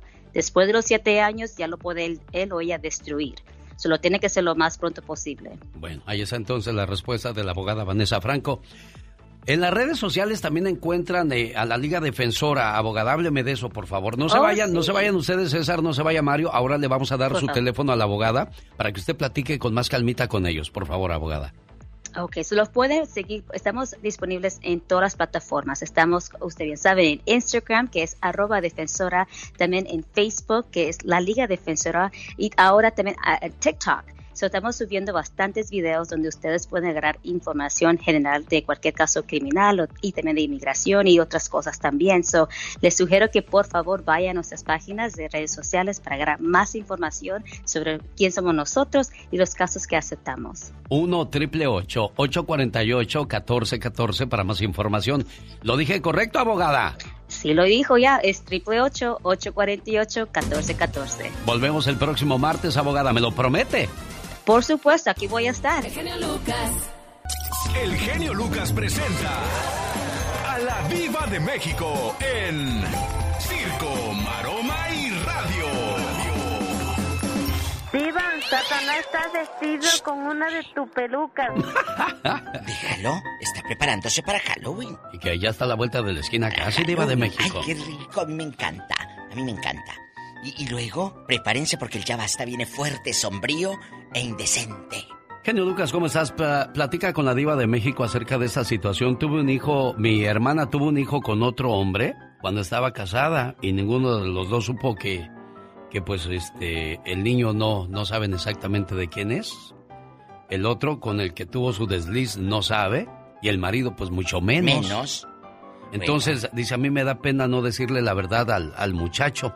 ¿Debería de decirle o dejar las cosas así? Yo dejaría las cosas así, Diva. Bueno, para empezar, la persona ajena a la situación no tiene por qué meterse. No, ahí te das cuenta.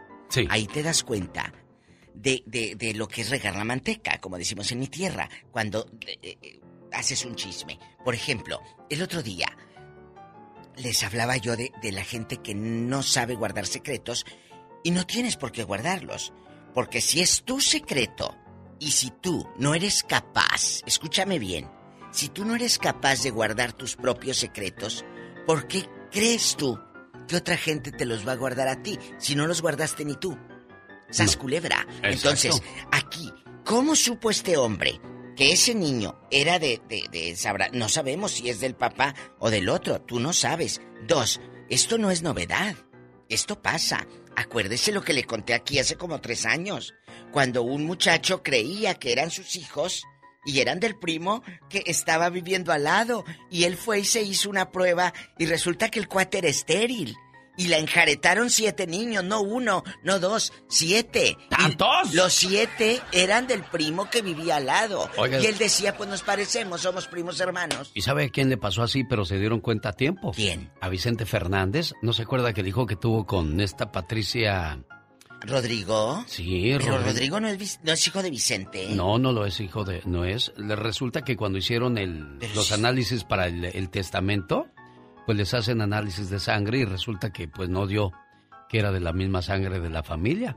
Y se le acabó la, la- las idas al rancho y todo ¿a lo que la familia... Sí. Pero yo sí Patricia, pensé que ¿cómo se llamaba su mamá? Rivera. Pati Rivera, Una sí, gran actriz, gran actriz. Qué fuerte. Decían Yo, que era de Miguel Ángel Rodríguez. Yo y, y aquí ay, tuve a Miguel Ángel Miguel Rodríguez. Y le dije, oye, pues si no era su hijo, cuando menos le hubieran puesto su nombre para que así cuando menos fuera su tocayo, nomás se rió Miguel Ay, Ángel. no, pero no, no, no. Un beso para Pati Rodríguez. eh, esta Patricia Pero Rivera, entonces, ¿quién fue, el, ¿quién fue el papá, Di- Patricia Diva? Rivera, gran actriz. Yo pues sé. mira, no sé, no sé, pero eso lo tiene que saber Pati.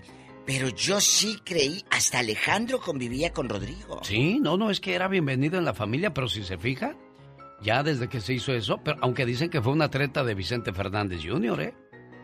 ¿Para qué? ¿Para enojar a Cuquita o qué? No, para, para quitarlo de la herencia, Diva. Ay, pues mira, que se hagan más pruebas. No dudo ni tantito que hayan metido mano negra, pues si no estás hablando de, de una casa del Infonavit, Ah, no, no, perdóname. no, estás estás hablando de de, herencia. La Y si es fortuna de don Vicente. Que le, que le meta otra vez eh, eh, pleito Rodrigo y Patricia Rivera. No, ya, ya lo hubieran hecho, Diva de México. Deje que pase otra cosa. No, no, ya lo hubieran hecho, Ah, bueno, créamelo. ah, bueno, está bien. Sí. Entonces, chicos, ¿usted conoce a alguien que ya casado o casada tuvo hijos?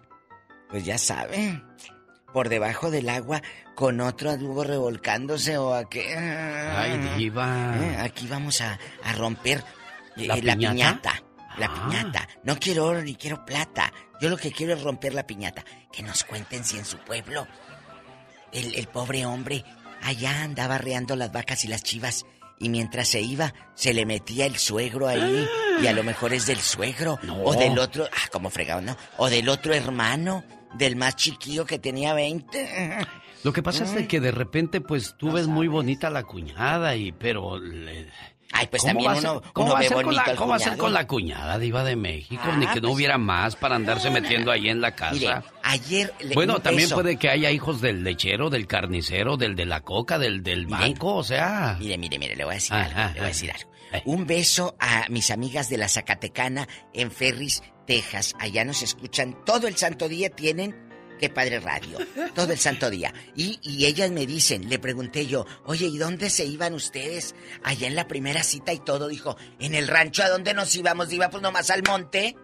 Buenos días, mi ex ¿A me quiso achacar una niña y me tomó 18 idas a la corte para salirme de esa situación. No se lo deseo a nadie. Ah, bueno, pues al rato me la platica, a ver si es no, cierto. No, no, no, no, que nos hables. De claro, no, nos yo, sales, le voy a, yo le voy a llamar para que nos ¿Quién cuente la No sé, es que de Ah, repente yo, doy, yo doy mi celular y... y- Ay, ya le, ya le anda dando. Pues es que... Dios santo de mi Pues- vida, no, Dios guarde el hora. Deja tú, la gente que tiene. Que a medianoche te manden una foto así subidita de tono. ¿Qué tiene que lleguen mensajes? Deja tú los retratos. Ya donde quiera que voy me acuerdo de ti. Es Angelita Aguilar, diva de México. Vamos a escuchar muchas melodías. Rosmarie Pecas con la chispa de buen humor. Oiga, señorita Rosmar. ¿Qué pasa, corazón? Cuando yo sea grande, en lugar de traer un gato en mi carro, voy a traer un tigre. ¿Por qué? Pues sí, la gente echa un gato, yo mejor echo un tigre más fácil, por si se me descompone. Si serás, pecas. Oye, señorita Rosmar. ¿Qué pachuca? Ayer fui a una casa de puros ricos. ¿De veras, corazón? Tenían tres albercas. Wow. Una con agua caliente, otra con agua fría y otra sin agua. ¿Y para qué querían la sin agua? Pues para los que no saben nadar, señor. Yo no sé rogar. Si te vas, que te vaya bien. Así deberían de decir la mayoría de las mujeres cuando sienten que están siendo sobajadas por un hombre con tal de mantenerlas en la casa.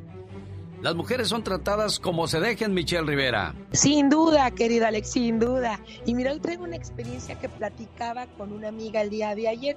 Y es que se sintió tan subestimada por ser mujer, pero yo creo que todas nos hemos estacionado en ese punto. Y es que mientras se cambiaba de casa, buscaba algunas reparaciones para su hogar, pues decidió buscar algunas referencias para que le hagan esos arreglitos de la casa que siempre, siempre ha soñado. Contacta a un arquitecto que va a contratar obviamente trabajadores y llegan y le hacen un estimado de cuánto va a costar su casa. Llega, se hace el proceso, de entrada se dio cuenta que le estaban cobrando más y después se encontró varias irregularidades en su casa en el tema de pintura, refacciones, pero además que le querían hacer ver como que la opinión que ella tenía sobre algo que tenía que repararse en su casita, la de sus sueños, la que le costaba mucho dinero, pues ella no tenía conocimiento por el solo hecho de ser mujer.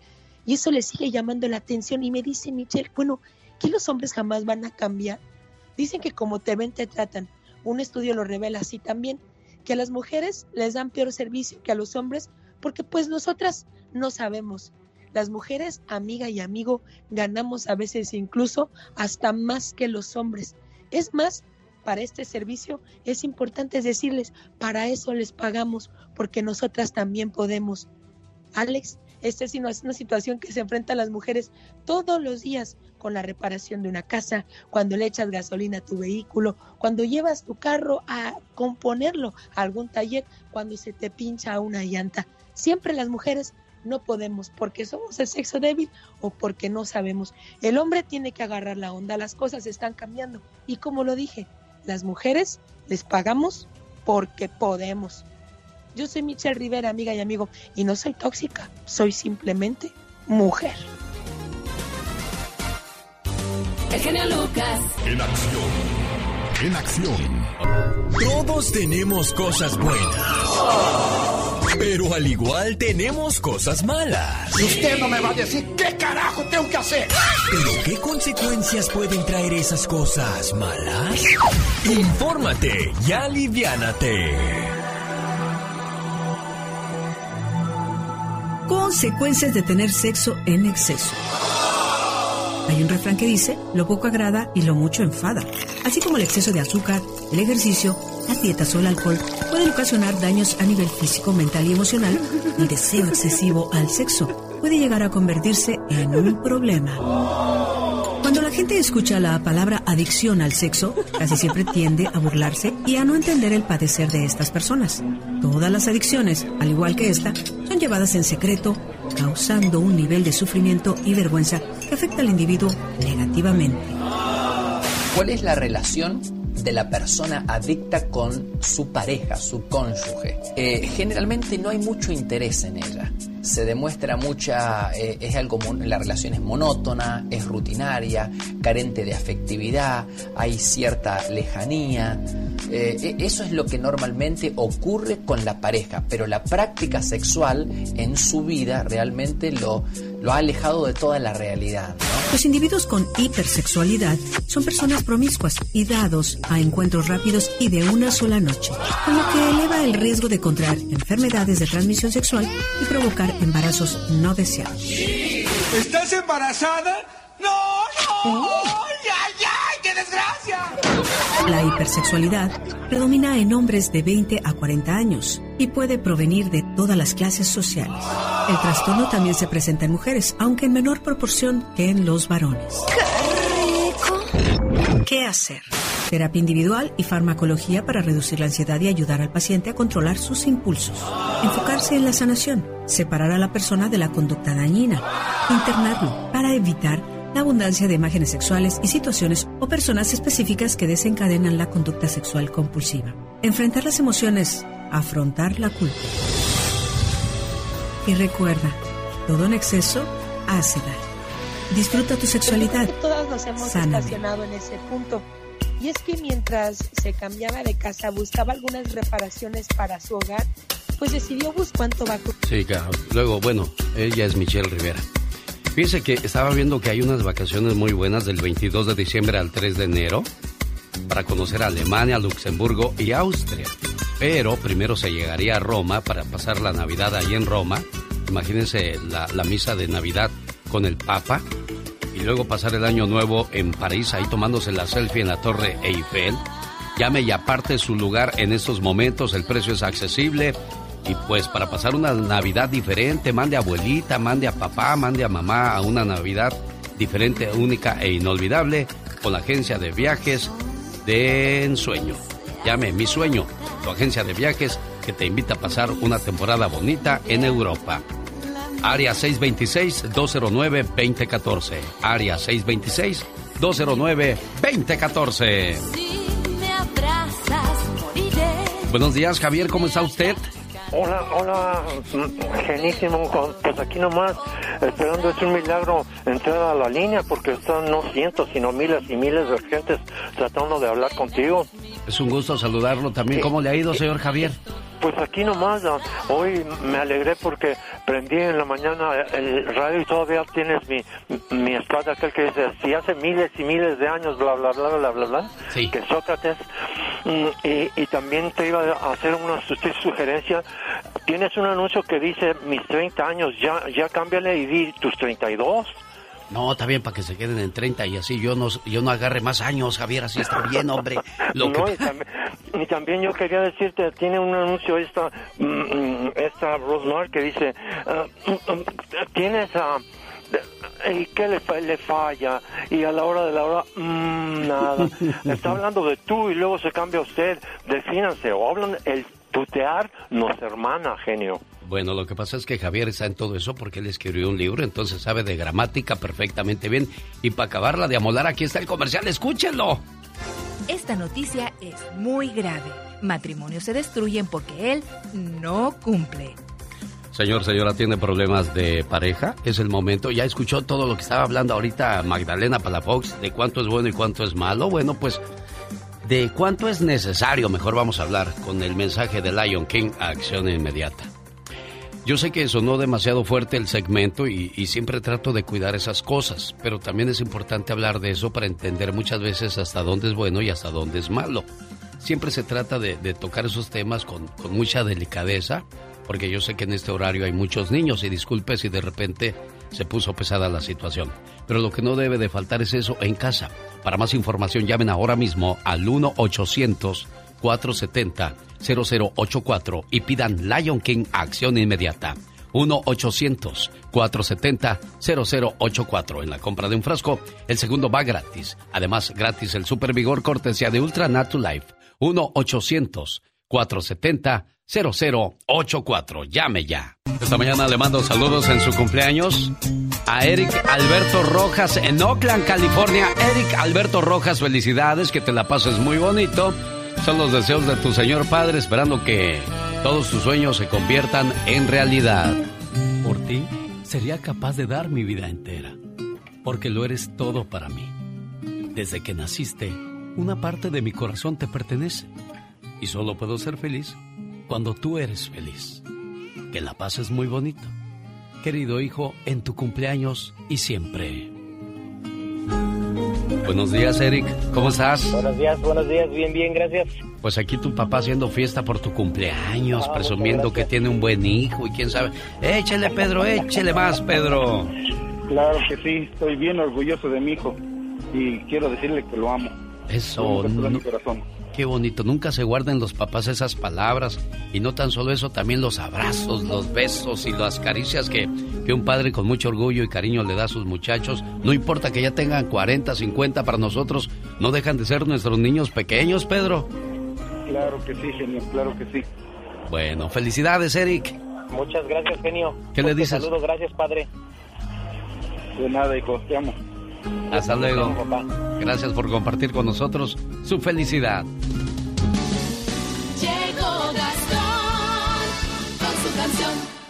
El cuate de esta parodia ya ni se quiere subir al carro con su mujer, pues dice que es una amenaza detrás del volante. Ah, caray, ¿por qué?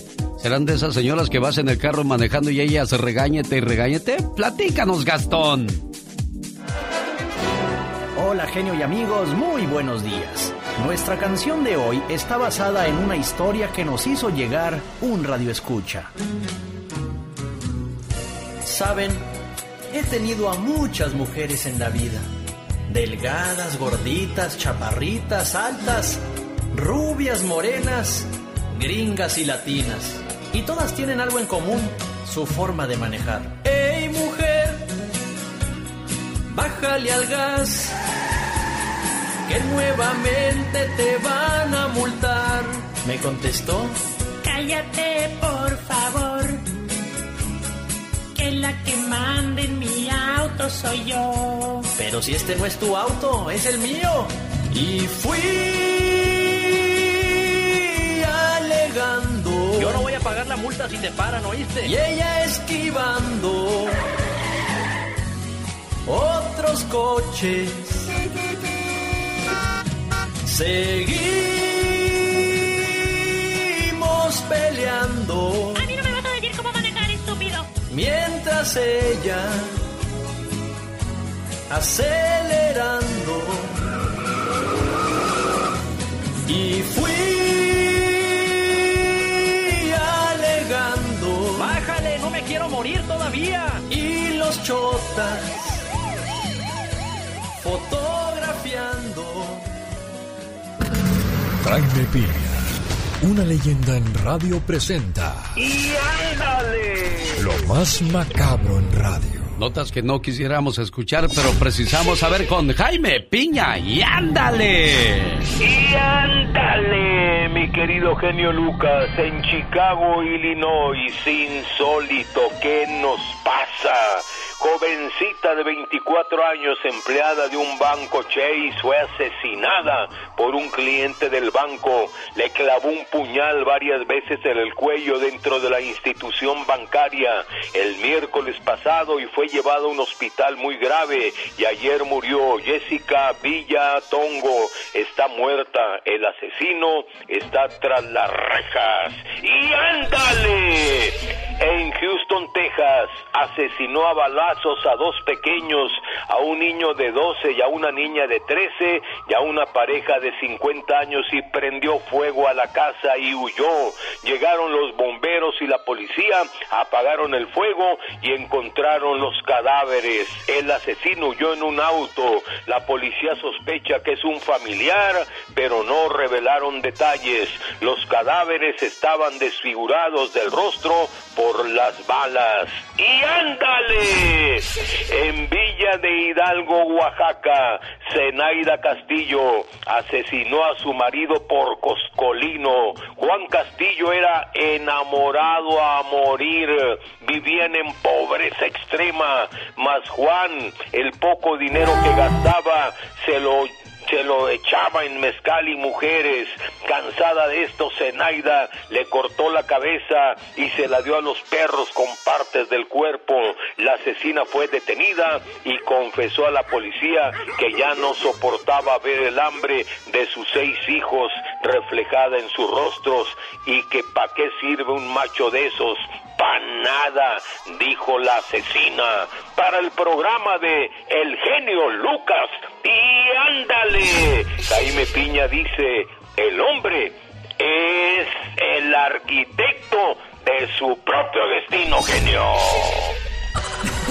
Con el genio Lucas siempre estamos de buen humor. Si la radio hubiera existido hace miles y miles de años, tú serías el Sócrates de la radio y el maestro, maestro más humilde, maravilloso y sensacional de la radio. Aprendan, Y perdóname que sea tan pelado. ¿Y qué tiene? El genio Lucas, haciendo radio para toda la familia. Esta mañana le llamé a Cindy Burrola para saludarle en su cumpleaños. No me contestó. Su papá Luis de Denver quería decirle, mija, te quiero mucho, pero ya le dejamos su mensaje de voz en su correo. Marisol Bernal de Oceanside, su mamá Alicia y toda la familia le desean muchas felicidades hoy por ser el día de su cumpleaños. Amelia Ruiz vive en Zamora, Michoacán y desgraciadamente está preocupada porque tiene dos hijos contagiados del COVID. ¿Y cuándo comenzó su martirio, Margarita, de tu hermana? Ay, ya tienen como, unos tienen como ocho días. Y otros pues casi van empezando. Y nada menos ahorita, me, oiga, me mandó un mensaje que ya una niñita chiquita también ya está enferma también. Sí, desgraciadamente ahora sí está tocando a los jóvenes, a los niños. En la primera vuelta fueron los, los mayores quienes fueron afectados por el COVID y muchos de ellos desgraciadamente no la libraron. ¿Y cuáles son los síntomas de, de, de los hijos de Amelia? Ah, pues ah, ah, tienen ah, mucha calentura, dolor de cabeza y, y este, que no, una muchacha de una nuera de ella que, que no puede respirar y pues todos así están. Y tienen una niña de, de cuatro meses también, está malita. ¿De veras también la niña de cuatro meses? Sí, y, y allí está yendo a verla a un doctor, a, a unos, pero a otros no. Y, ay, está bien. Bien, bien difícil, ¿verdad? Dios Todopoderoso, pedimos sanidad para las personas que están enfermas. Sabemos que nos escuchas y a ti nos acercamos para pedir tus favores. Pon tu mano sanadora sobre los cuerpos débiles y enfermos y sánalos. Y esto es en el nombre de Dios, Padre Todopoderoso. Amén. Esperemos de que Dios nos escuche. Y, siempre he dicho, los momentos difíciles nos tienen que llevar a la oración y no a la depresión. Hay que orar mucho, Margarita, porque pues este mal parece... no, le puede echar otra llamadita porque está, como estaba mandando mensaje sí. que un, muchacho no le había contestado y, y, ahorita ya contestó, estaba mandando unos mensajes que ya le había contestado. Bueno, quédese en la línea, no se me vaya, por favor. ¿Qué pasó, señor Gustavo? ¿Listo? Buenos días, la mañana de este martes, la última palabra con Gustavo Adolfo Infante, en vivo y a todo color. Buenos días, Gustavo.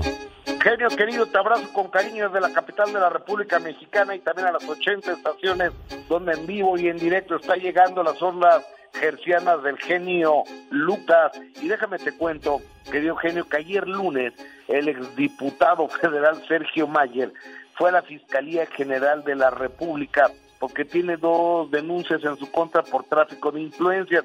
Una se lo pone Alonso de Seiro, que Alonso de Seiro era el primer abogado de Ginny Hoffman, y la segunda se lo pone Héctor Parra a través de su abogado eh, José Luis Guerrero. Entonces, Sergio Mayer manda un comunicado el fin de semana que hoy se va a presentar a los medios de comunicación. Me extraña mucho porque Sergio Mayer siempre ha criticado que no se litigue en los medios sino los juzgados. Entonces, ¿qué es lo que está haciendo él al mandar un comunicado a los medios de comunicación? Litigar en los medios de comunicación. Y yo creo que hay algo muy claro. Él se ha metido donde no le han llamado porque, fíjate, él conocía el expediente completo antes de que lo conociera la parte afectada. Después él me lo dijo a mí en, eh, vivo en mi programa de televisión que se, que se juntó con la fiscal de delitos sexuales para conocer todo el asunto. ¿Qué tiene que hacer un diputado en eso? Y tercero, él es el que da a conocer la detención de este señor Héctor Parra, por supuesto, abuso sexual en contra de su hija, antes que la fiscalía se enterara, antes que Relaciones Públicas y prensa de la fiscalía se enterara eso se llama tráfico de influencias, y Sergio Mayer va y se reúne cuando todavía ni siquiera está este autorizado que vayan a reunirse, es decir, de nueva cuenta tiene tráfico de influencias el exdiputado Sergio Mayer. ¿Quién lo apoya? ¿Quién sabe, amigo? Caray, difícil de entender esas cuestiones. Y ya que hablamos de cuestiones legales, Giovanni Medina le quiere quitar el apellido al hijo que tuvo con Ninel Conde. Fíjate que sí. De, a- han tenido muchos problemas y yo no sé si Ninel tiene malos abogados o qué pasa, pero pierde absolutamente todas las denuncias, todas las demandas en contra de, de Giovanni Medina. O Giovanni Medina trae a, no sé, el mejor abogado del mundo. Pero ahora que sucedió lo de este señor Larry Ramos, que se fugó de la justicia, yo hablé con, bueno, me mensajé con Giovanni Medina y me dice, Gustavo, lo único que te puedo decir es que a partir de hoy inicie un proceso legal para quitarle los apellidos de su mamá a mi hijo, porque no quiero que mi hijo esté involucrado. Me parece súper fuerte esto. Imagínate, por si él tiene ya dos años o más de dos años que no ve a su hijo, ya el niño ni se acuerda de ella, ahora Giovanni Medina quiere quitarle hasta el apellido. Yo creo que es una decisión demasiado drástica y yo de manera respetuosa le pediría a Giovanni que recapacitara porque la sed de venganza que tiene es demasiado y ya quitarle eh, hasta el apellido de la mamá al hijo es demasiado fuerte, ¿no, genio? Sí, sin duda alguna. Bueno, pues pobre criatura, ¿con qué trauma va a crecer cuando se dé cuenta de todo lo que hacían su mamá y su papá durante su, su infancia? Vicente Fernández tiene COVID-19. ¿Quién, el Junior o el papá, Gustavo? El papá, amigo, el papá resulta, y es lo que me da a mí mucha, mucha pena, porque Vicente, genio, tú sabes, se retiró en un momento que estaba muy bien físicamente. ¿Por qué? Porque no quería que lo vieran mal, no quería que lo vieran enfermo, no lo quería que lo vieran en sillas de ruedas, no quería dar lástima, ni tener demencia senil, ni tener Alzheimer, eh, ni nada. Y resulta que por estas enfermedades, entre el cáncer, eh, problemas de osteoporosis, la diabetes, este, todo esto se ha venido deteriorando la salud de Vicente y también la imagen desafortunadamente con aquello de las fotografías donde desafortunadamente les tocaba los pechos a las señoras en vez de la cintura. Después dijo que se había equivocado, pero el señor no se puede usted equivocar de los, de la- del hombro al pecho, ¿verdad? Claro. ¿Por qué no se equivocó con el campeón, con el Canelo Álvarez y le agarró los pechos también, verdad? Pero bueno, este Vicente se cae, tiene tiene más de un mes ya en terapia intensiva, amigo, y no se puede mover, eh, está con respirador artificial, lo están alimentando con una sonda y en el hospital donde está se contagió de COVID. Entonces yo no sé qué cuál vaya a ser el futuro de Vicente Fernández, lo veo demasiado sombrío y levanto una oración esperando que mi querido Vicente recupere la salud. Algo que yo no entiendo es cómo estando en el hospital y bien cuidado vino a- a contraer el coronavirus. No tengo idea, amigo. Fíjate que no tengo idea, pero eh, yo creo que también es por la edad de Vicente, lo, lo baja que están sus defensas, y, y esto lo, lo está publicando el día de hoy, martes, la revista TV Notas en su portada. Gustavo Adolfo Infante, la última palabra en este su programa. Que tengas un excelente día. Gustavo, nos escuchamos mañana miércoles. Primero Dios, genio, un abrazo cariñoso a toda la Unión Americana desde México. El genio Lucas. Los errores que cometemos los humanos se pagan con el ya basta. Solo con el genio Lucas. Suelta el listón de tu pelo. Échale pola. ¿Y qué no sé qué más dice? Señoras y señores, niños y niñas, ya llegó la sección del aire. Ya basta, ya estamos al aire, Diva de México. Hola, querido público en cadena nacional, lo largo y ancho de Estados Unidos. Ay, qué delicia. Chicos, el ya basta. Aquí con el zar de la radio. Diva. Bueno, hoy vamos a hablar acerca de aquellas personas que han tenido hijos con otros hombres y que se los llevan a la casa y no le dicen al marido, pero alguien se da cuenta o ese papá que sabe que tuvo el hijo con esa mujer Claro. regresa a reclamarlo. ¿A qué, qué broncota vergüenza. para la señora Diva de México? Qué vergüenza, imagínate que te llegue aquel embotado con harto sombrero y pistola de esas así en, en- puro Toy Story. En el Vengo. bonito. Toy Story. Vengo por mi hijo. ¿Cómo ¿Quién es, dice? quién es su hijo, señor? Pues ese que está ahí. Mira. ¿Cómo? Si es mío. Así como la de calibre 50, que dice, con botitas y Así, sombrero. hombre. Botitas porque no calzaba grande. Diva. Por eso dice botitas. Chicos, ustedes en su pueblo o aquí en el norte conocen a una mujer que haya tenido criaturas de otro y se las haya enjaretado al esposo. Cuéntenos historias, doñita, a usted que le encanta el chisme, igual Ay, que diva. yo, que ya le dicen la Pati Chapoy en Ventaneando. La Diva de. México, ahí en la colonia. que allá en su colonia pobre le dicen, oye, me escribió un muchacho ayer Sí. en el Facebook y me dice, diva, a mí acá en mi colonia pobre me dicen el divo. Dije, el divo, dijo, el divorciado. ¡Ah! Ah. Bueno, hay mucha gente que también en su casa dicen, ya le dicen pola a algunas de las muchachas ¿Ah, sí? porque, ay Dios, las Ay, cosas de la vida. tengo bastante hambre. Traigo la, la tripa pegada en el espinazo. Te voy a mandar, te voy a mandar a unos tacos de tripa, Pola, para que te entripes. Chicos, márquenos al 1877-354-3646 con el genio Lucas en vivo y su amiga la diva de México. Conoce mujeres que hayan tenido criaturas, salieron panzonas, hembras dulces, de otro, y le hayan dicho al marido, es tuyo, chiquito, es tuyo.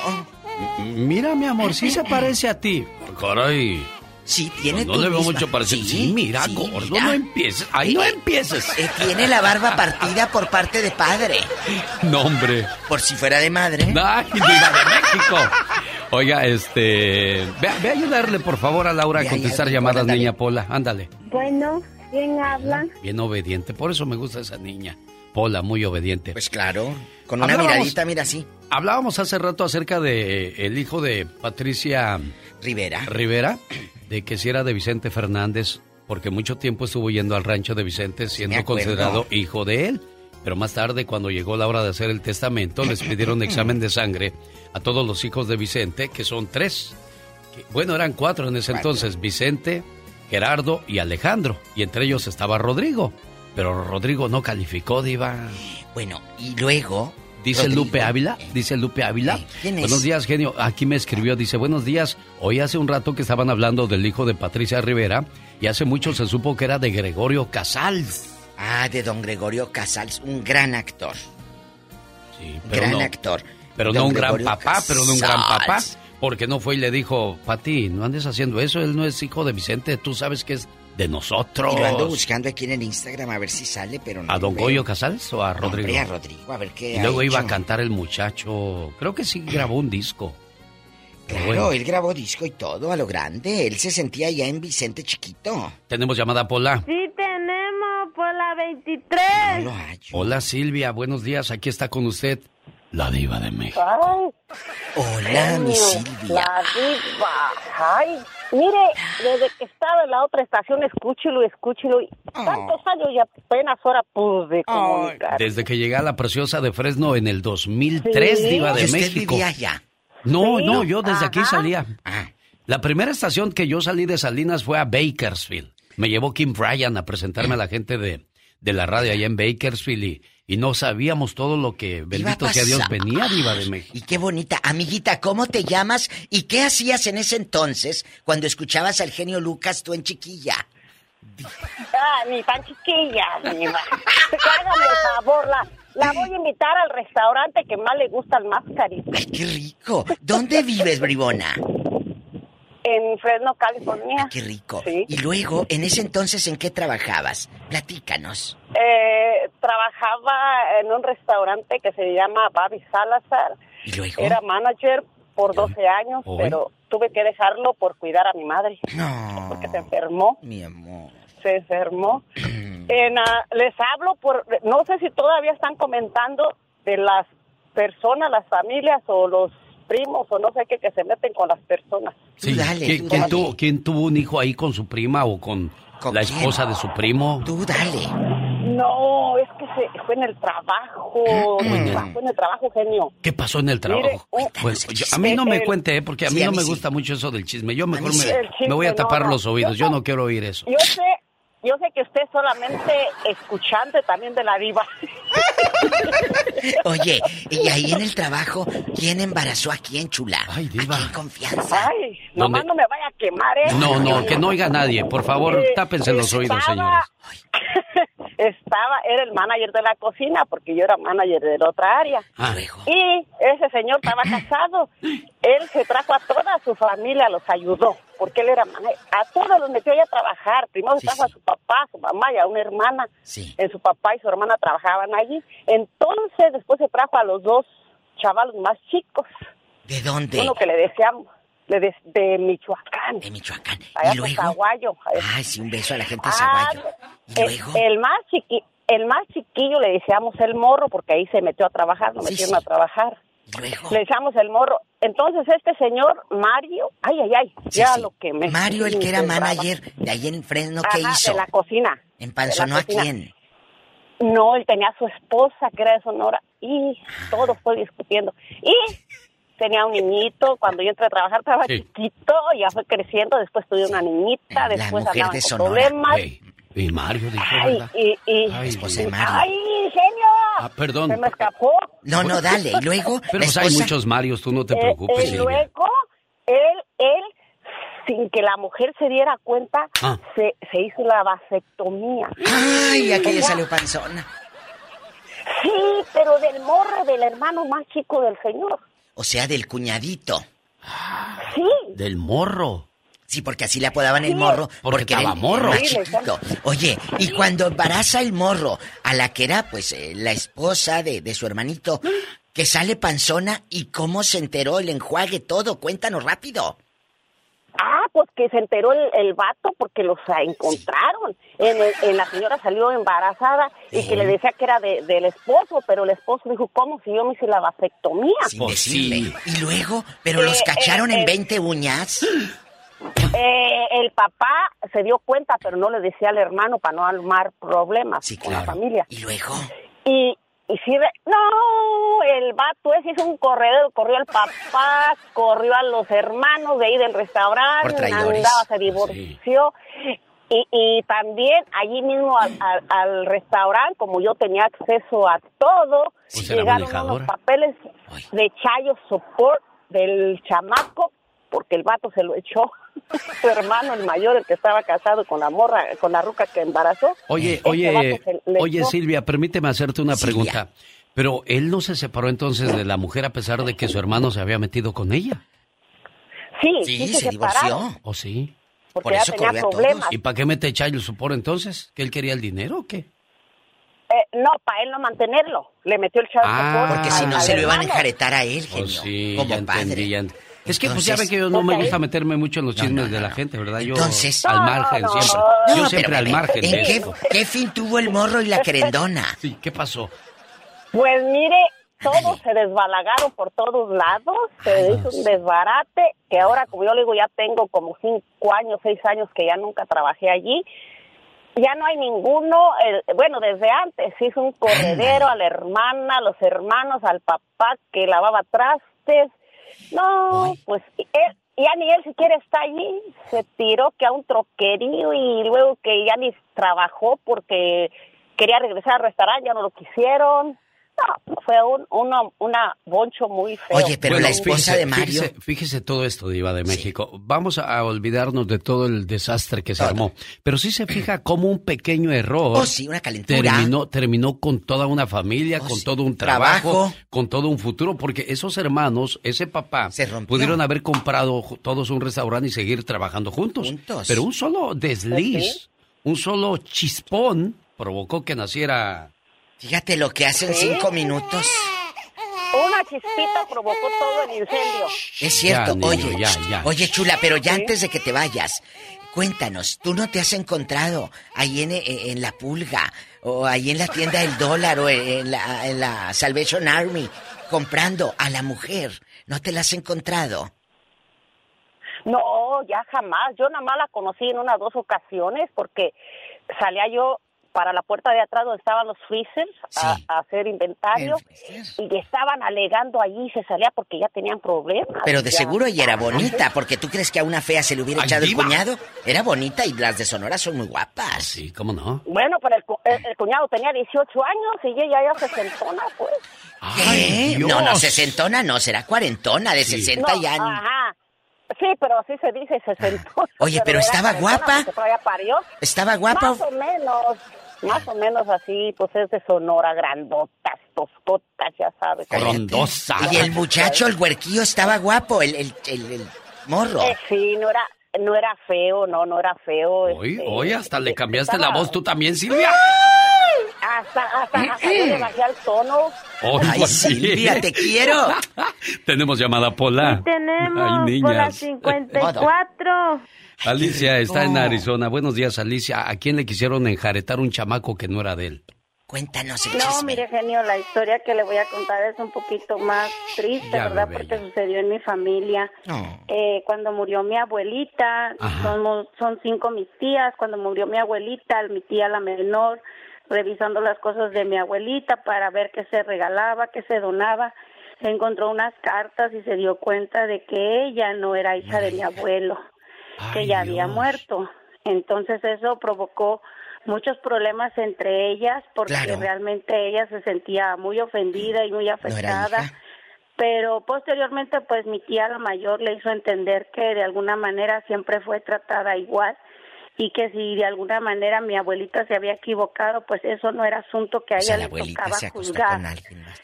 Pero eso provocó que mis tías se separaran cuando eran muy unidas, cuando era una familia muy hermosa. Eso hizo que mi tía se separara, empiece- empezara a querer dinero, cosas, propiedades que eran de, de, de mi abuela y que quisiera buscar al que era su papá. Y, y esto terminó, como dijo en el anterior comentario, destruyendo una familia, destruyendo mi familia por un secreto que yo no sé por qué mi abuelita lo guardó con tanto ahínco y terminó siendo descubrido, fíjese, cuando ella Porque era, era pena, mi amor, en aquellos años, y hasta ahorita, pero en, en las familias, eso era un pecado. Pero ¿hasta dónde aguantó tu abuelita guardarse ese secreto? Y al final esta muchachita descubrió quién era su papá. Diva, tengo un calambre, Que te calles, que le estoy sacando la, la plática a la señora. Eh, señora, la muchacha descubrió quién era el padre. Sí, sí, sí, ¿Quién descubrió era? quién era el padre, pero ¿Quién también era? era? Era, un era un señor de Zacatecas, pero desafortunadamente también el señor ya había muerto y toda la familia Oh. vendría siendo pues la amante, mi abuelita en este Era caso amante, no claro. no quisieron ace- aceptar a mi tía, entonces para ella fue un doble rechazo y y pues mi tía, mire, ya murió eh, murió de cáncer y murió sola, murió triste, murió ah, de, desolada porque nadie de nosotros, al menos mi mamá y mis otras tías, ya no pudieron verla, ella jamás ¿tu quiso volver a saber de nosotros. Anduvo por Zacatecas y de allá agarró barco. No, mi abuelita era de Puebla y yo no sé por qué, pues de dónde agarró ahí ese señor o cómo estuvo, si mi abuelito lo supo, nunca lo supimos. Pero la cosa es que al final, pues mire, se descubrió y yo no sé mi abuelita por qué guardó esas cartas. Yo creo que esas cosas se deben de destruir y llevarse ahora sí que esos secretos a la tumba, ¿no cree, Diva? I love you, Retiarto, Puebla. Puebla. Y I love you, de Retiarto, México. te quiero, tienes Oiga, razón. Esas oiga. cosas se tiran, mi amor. Sí, es como sí. ahorita el WhatsApp, lo borras a la fregada. Claro, y yo le digo una cosa, Diva, cuando se acaba una relación ¿Eh? de pareja tienes que borrar fotografías, tienes que borrar todo porque esa historia se acabó. No, de ¿Ah, pareja no? no. No, no, Ahí sí, dispénseme, yo difiero. De Bueno. pareja no. Si hay un secreto como el de Huela, Sí. que Dios la tenga en un coro Pero- de ángeles, que mis palabras no le hagan ruido y Dios la tenga en un coro de ángeles, amén. Pero, estoy hablando de su vida, no de su muerte, pero que no. Si es tu ex, porque voy a borrar yo. Ah, bueno, ex sí, pero pero que sea esposa, que sea secretos. Pero secretos, pero sí. por ejemplo, si es novia. Con la amante no se toma fotos, brutos. Ah, bueno, ya escucharon el ¿Eh? consejo de Con la amante, la diva de México. sean brutos. Tenemos llamada Pola. Sí, tenemos. ¿En qué línea? Pola 6070. Vamos a Texas. Hola, María, le escucha. Hola.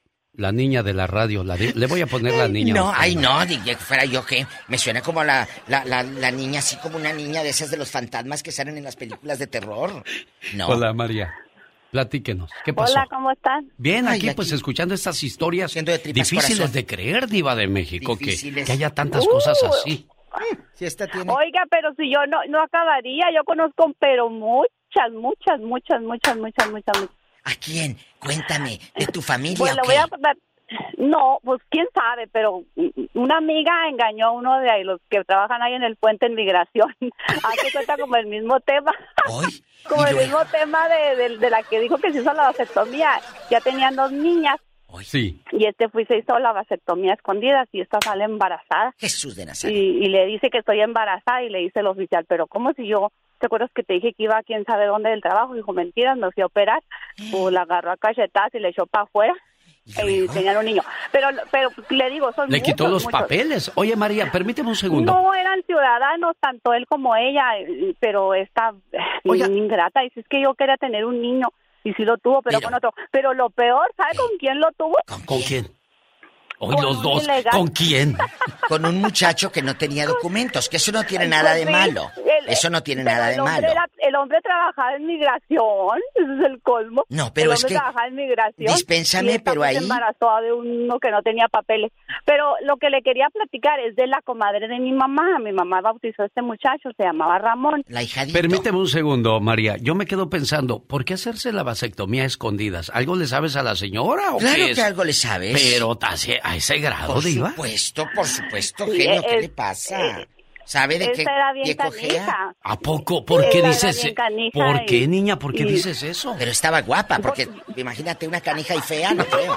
No diga eso, Pues Diva de sí, Dice que México. sí, y el, y el chavalo era muy joven, el chavalo era como 15 años menor que ella y esta se Uy. iba a bailar y lo conoció allá en los bailes y se embarazó y pues ese fue el colmo de que No, uno que trabaja rico en eso, Diva, migración y que la Pues a lo mejor lo hacía mejor que el-.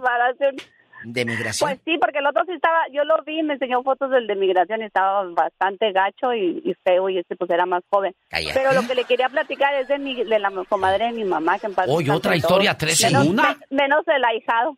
Ándale, cuéntanos. Mi mamá lo, mi mamá lo bautizó y decía, me decía mi mamá, me decía, Ramón no es hijo de mi, de, de, De mi compadre. de mi compadre, es hijo del suegro. Dije, ¿a poco? ¿Del Sí, dijo Mi suegro? comadre Micaela, mi comadre Micaela lo engañaba con el suegro. Hoy no más tu comadre Micaela era- tan...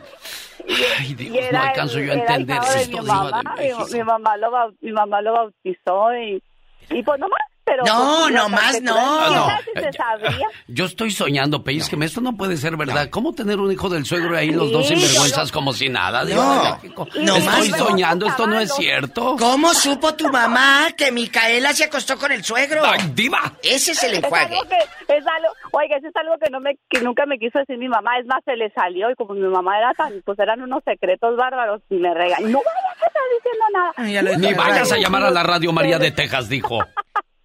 se le salió, pero mi primo, Eh. otro primo que tal vez se llamaba Ramón, pero este era mi primo hermano, este me platicó. Oye, chula, la Cuatro, cuatro historias tiene esta mujer. Oye, chula, ¿de dónde es? ¿Cómo le hace? ¿De dónde es Micaela? De Chihuahua, de Chihuahua. hoy de Chihuahua. Eran de Chihuahua. Y estaba guapo el suegro. No, pues yo ya no los, yo sí, sí los conocí, pero ya los conocí viejitos, pero, pero el, el de hecho el ahijado de mi mamá, ahorita tendría ya como 70 años, mi mamá ya murió desde cuándo. Oye, Pero- y pero nunca supo Te el papá. te- la va a venir a jalar las patas tu mapa que se te quite. ¿Nunca supo el papá? eh, o sea, el hijo que, que su mujer se acostó con el suegro. Fíjese que no, yo nunca vi ahí ninguna discordia, todo, todo paz y amor, nada. Pero Ah, mis bueno. primos decían, anda, si supiera el don, cómo, lo engañaba doña Micaela con el suegro, que se iban al río, que la trepaban en las enancas y que, Que allá en las y que en enancas. el río.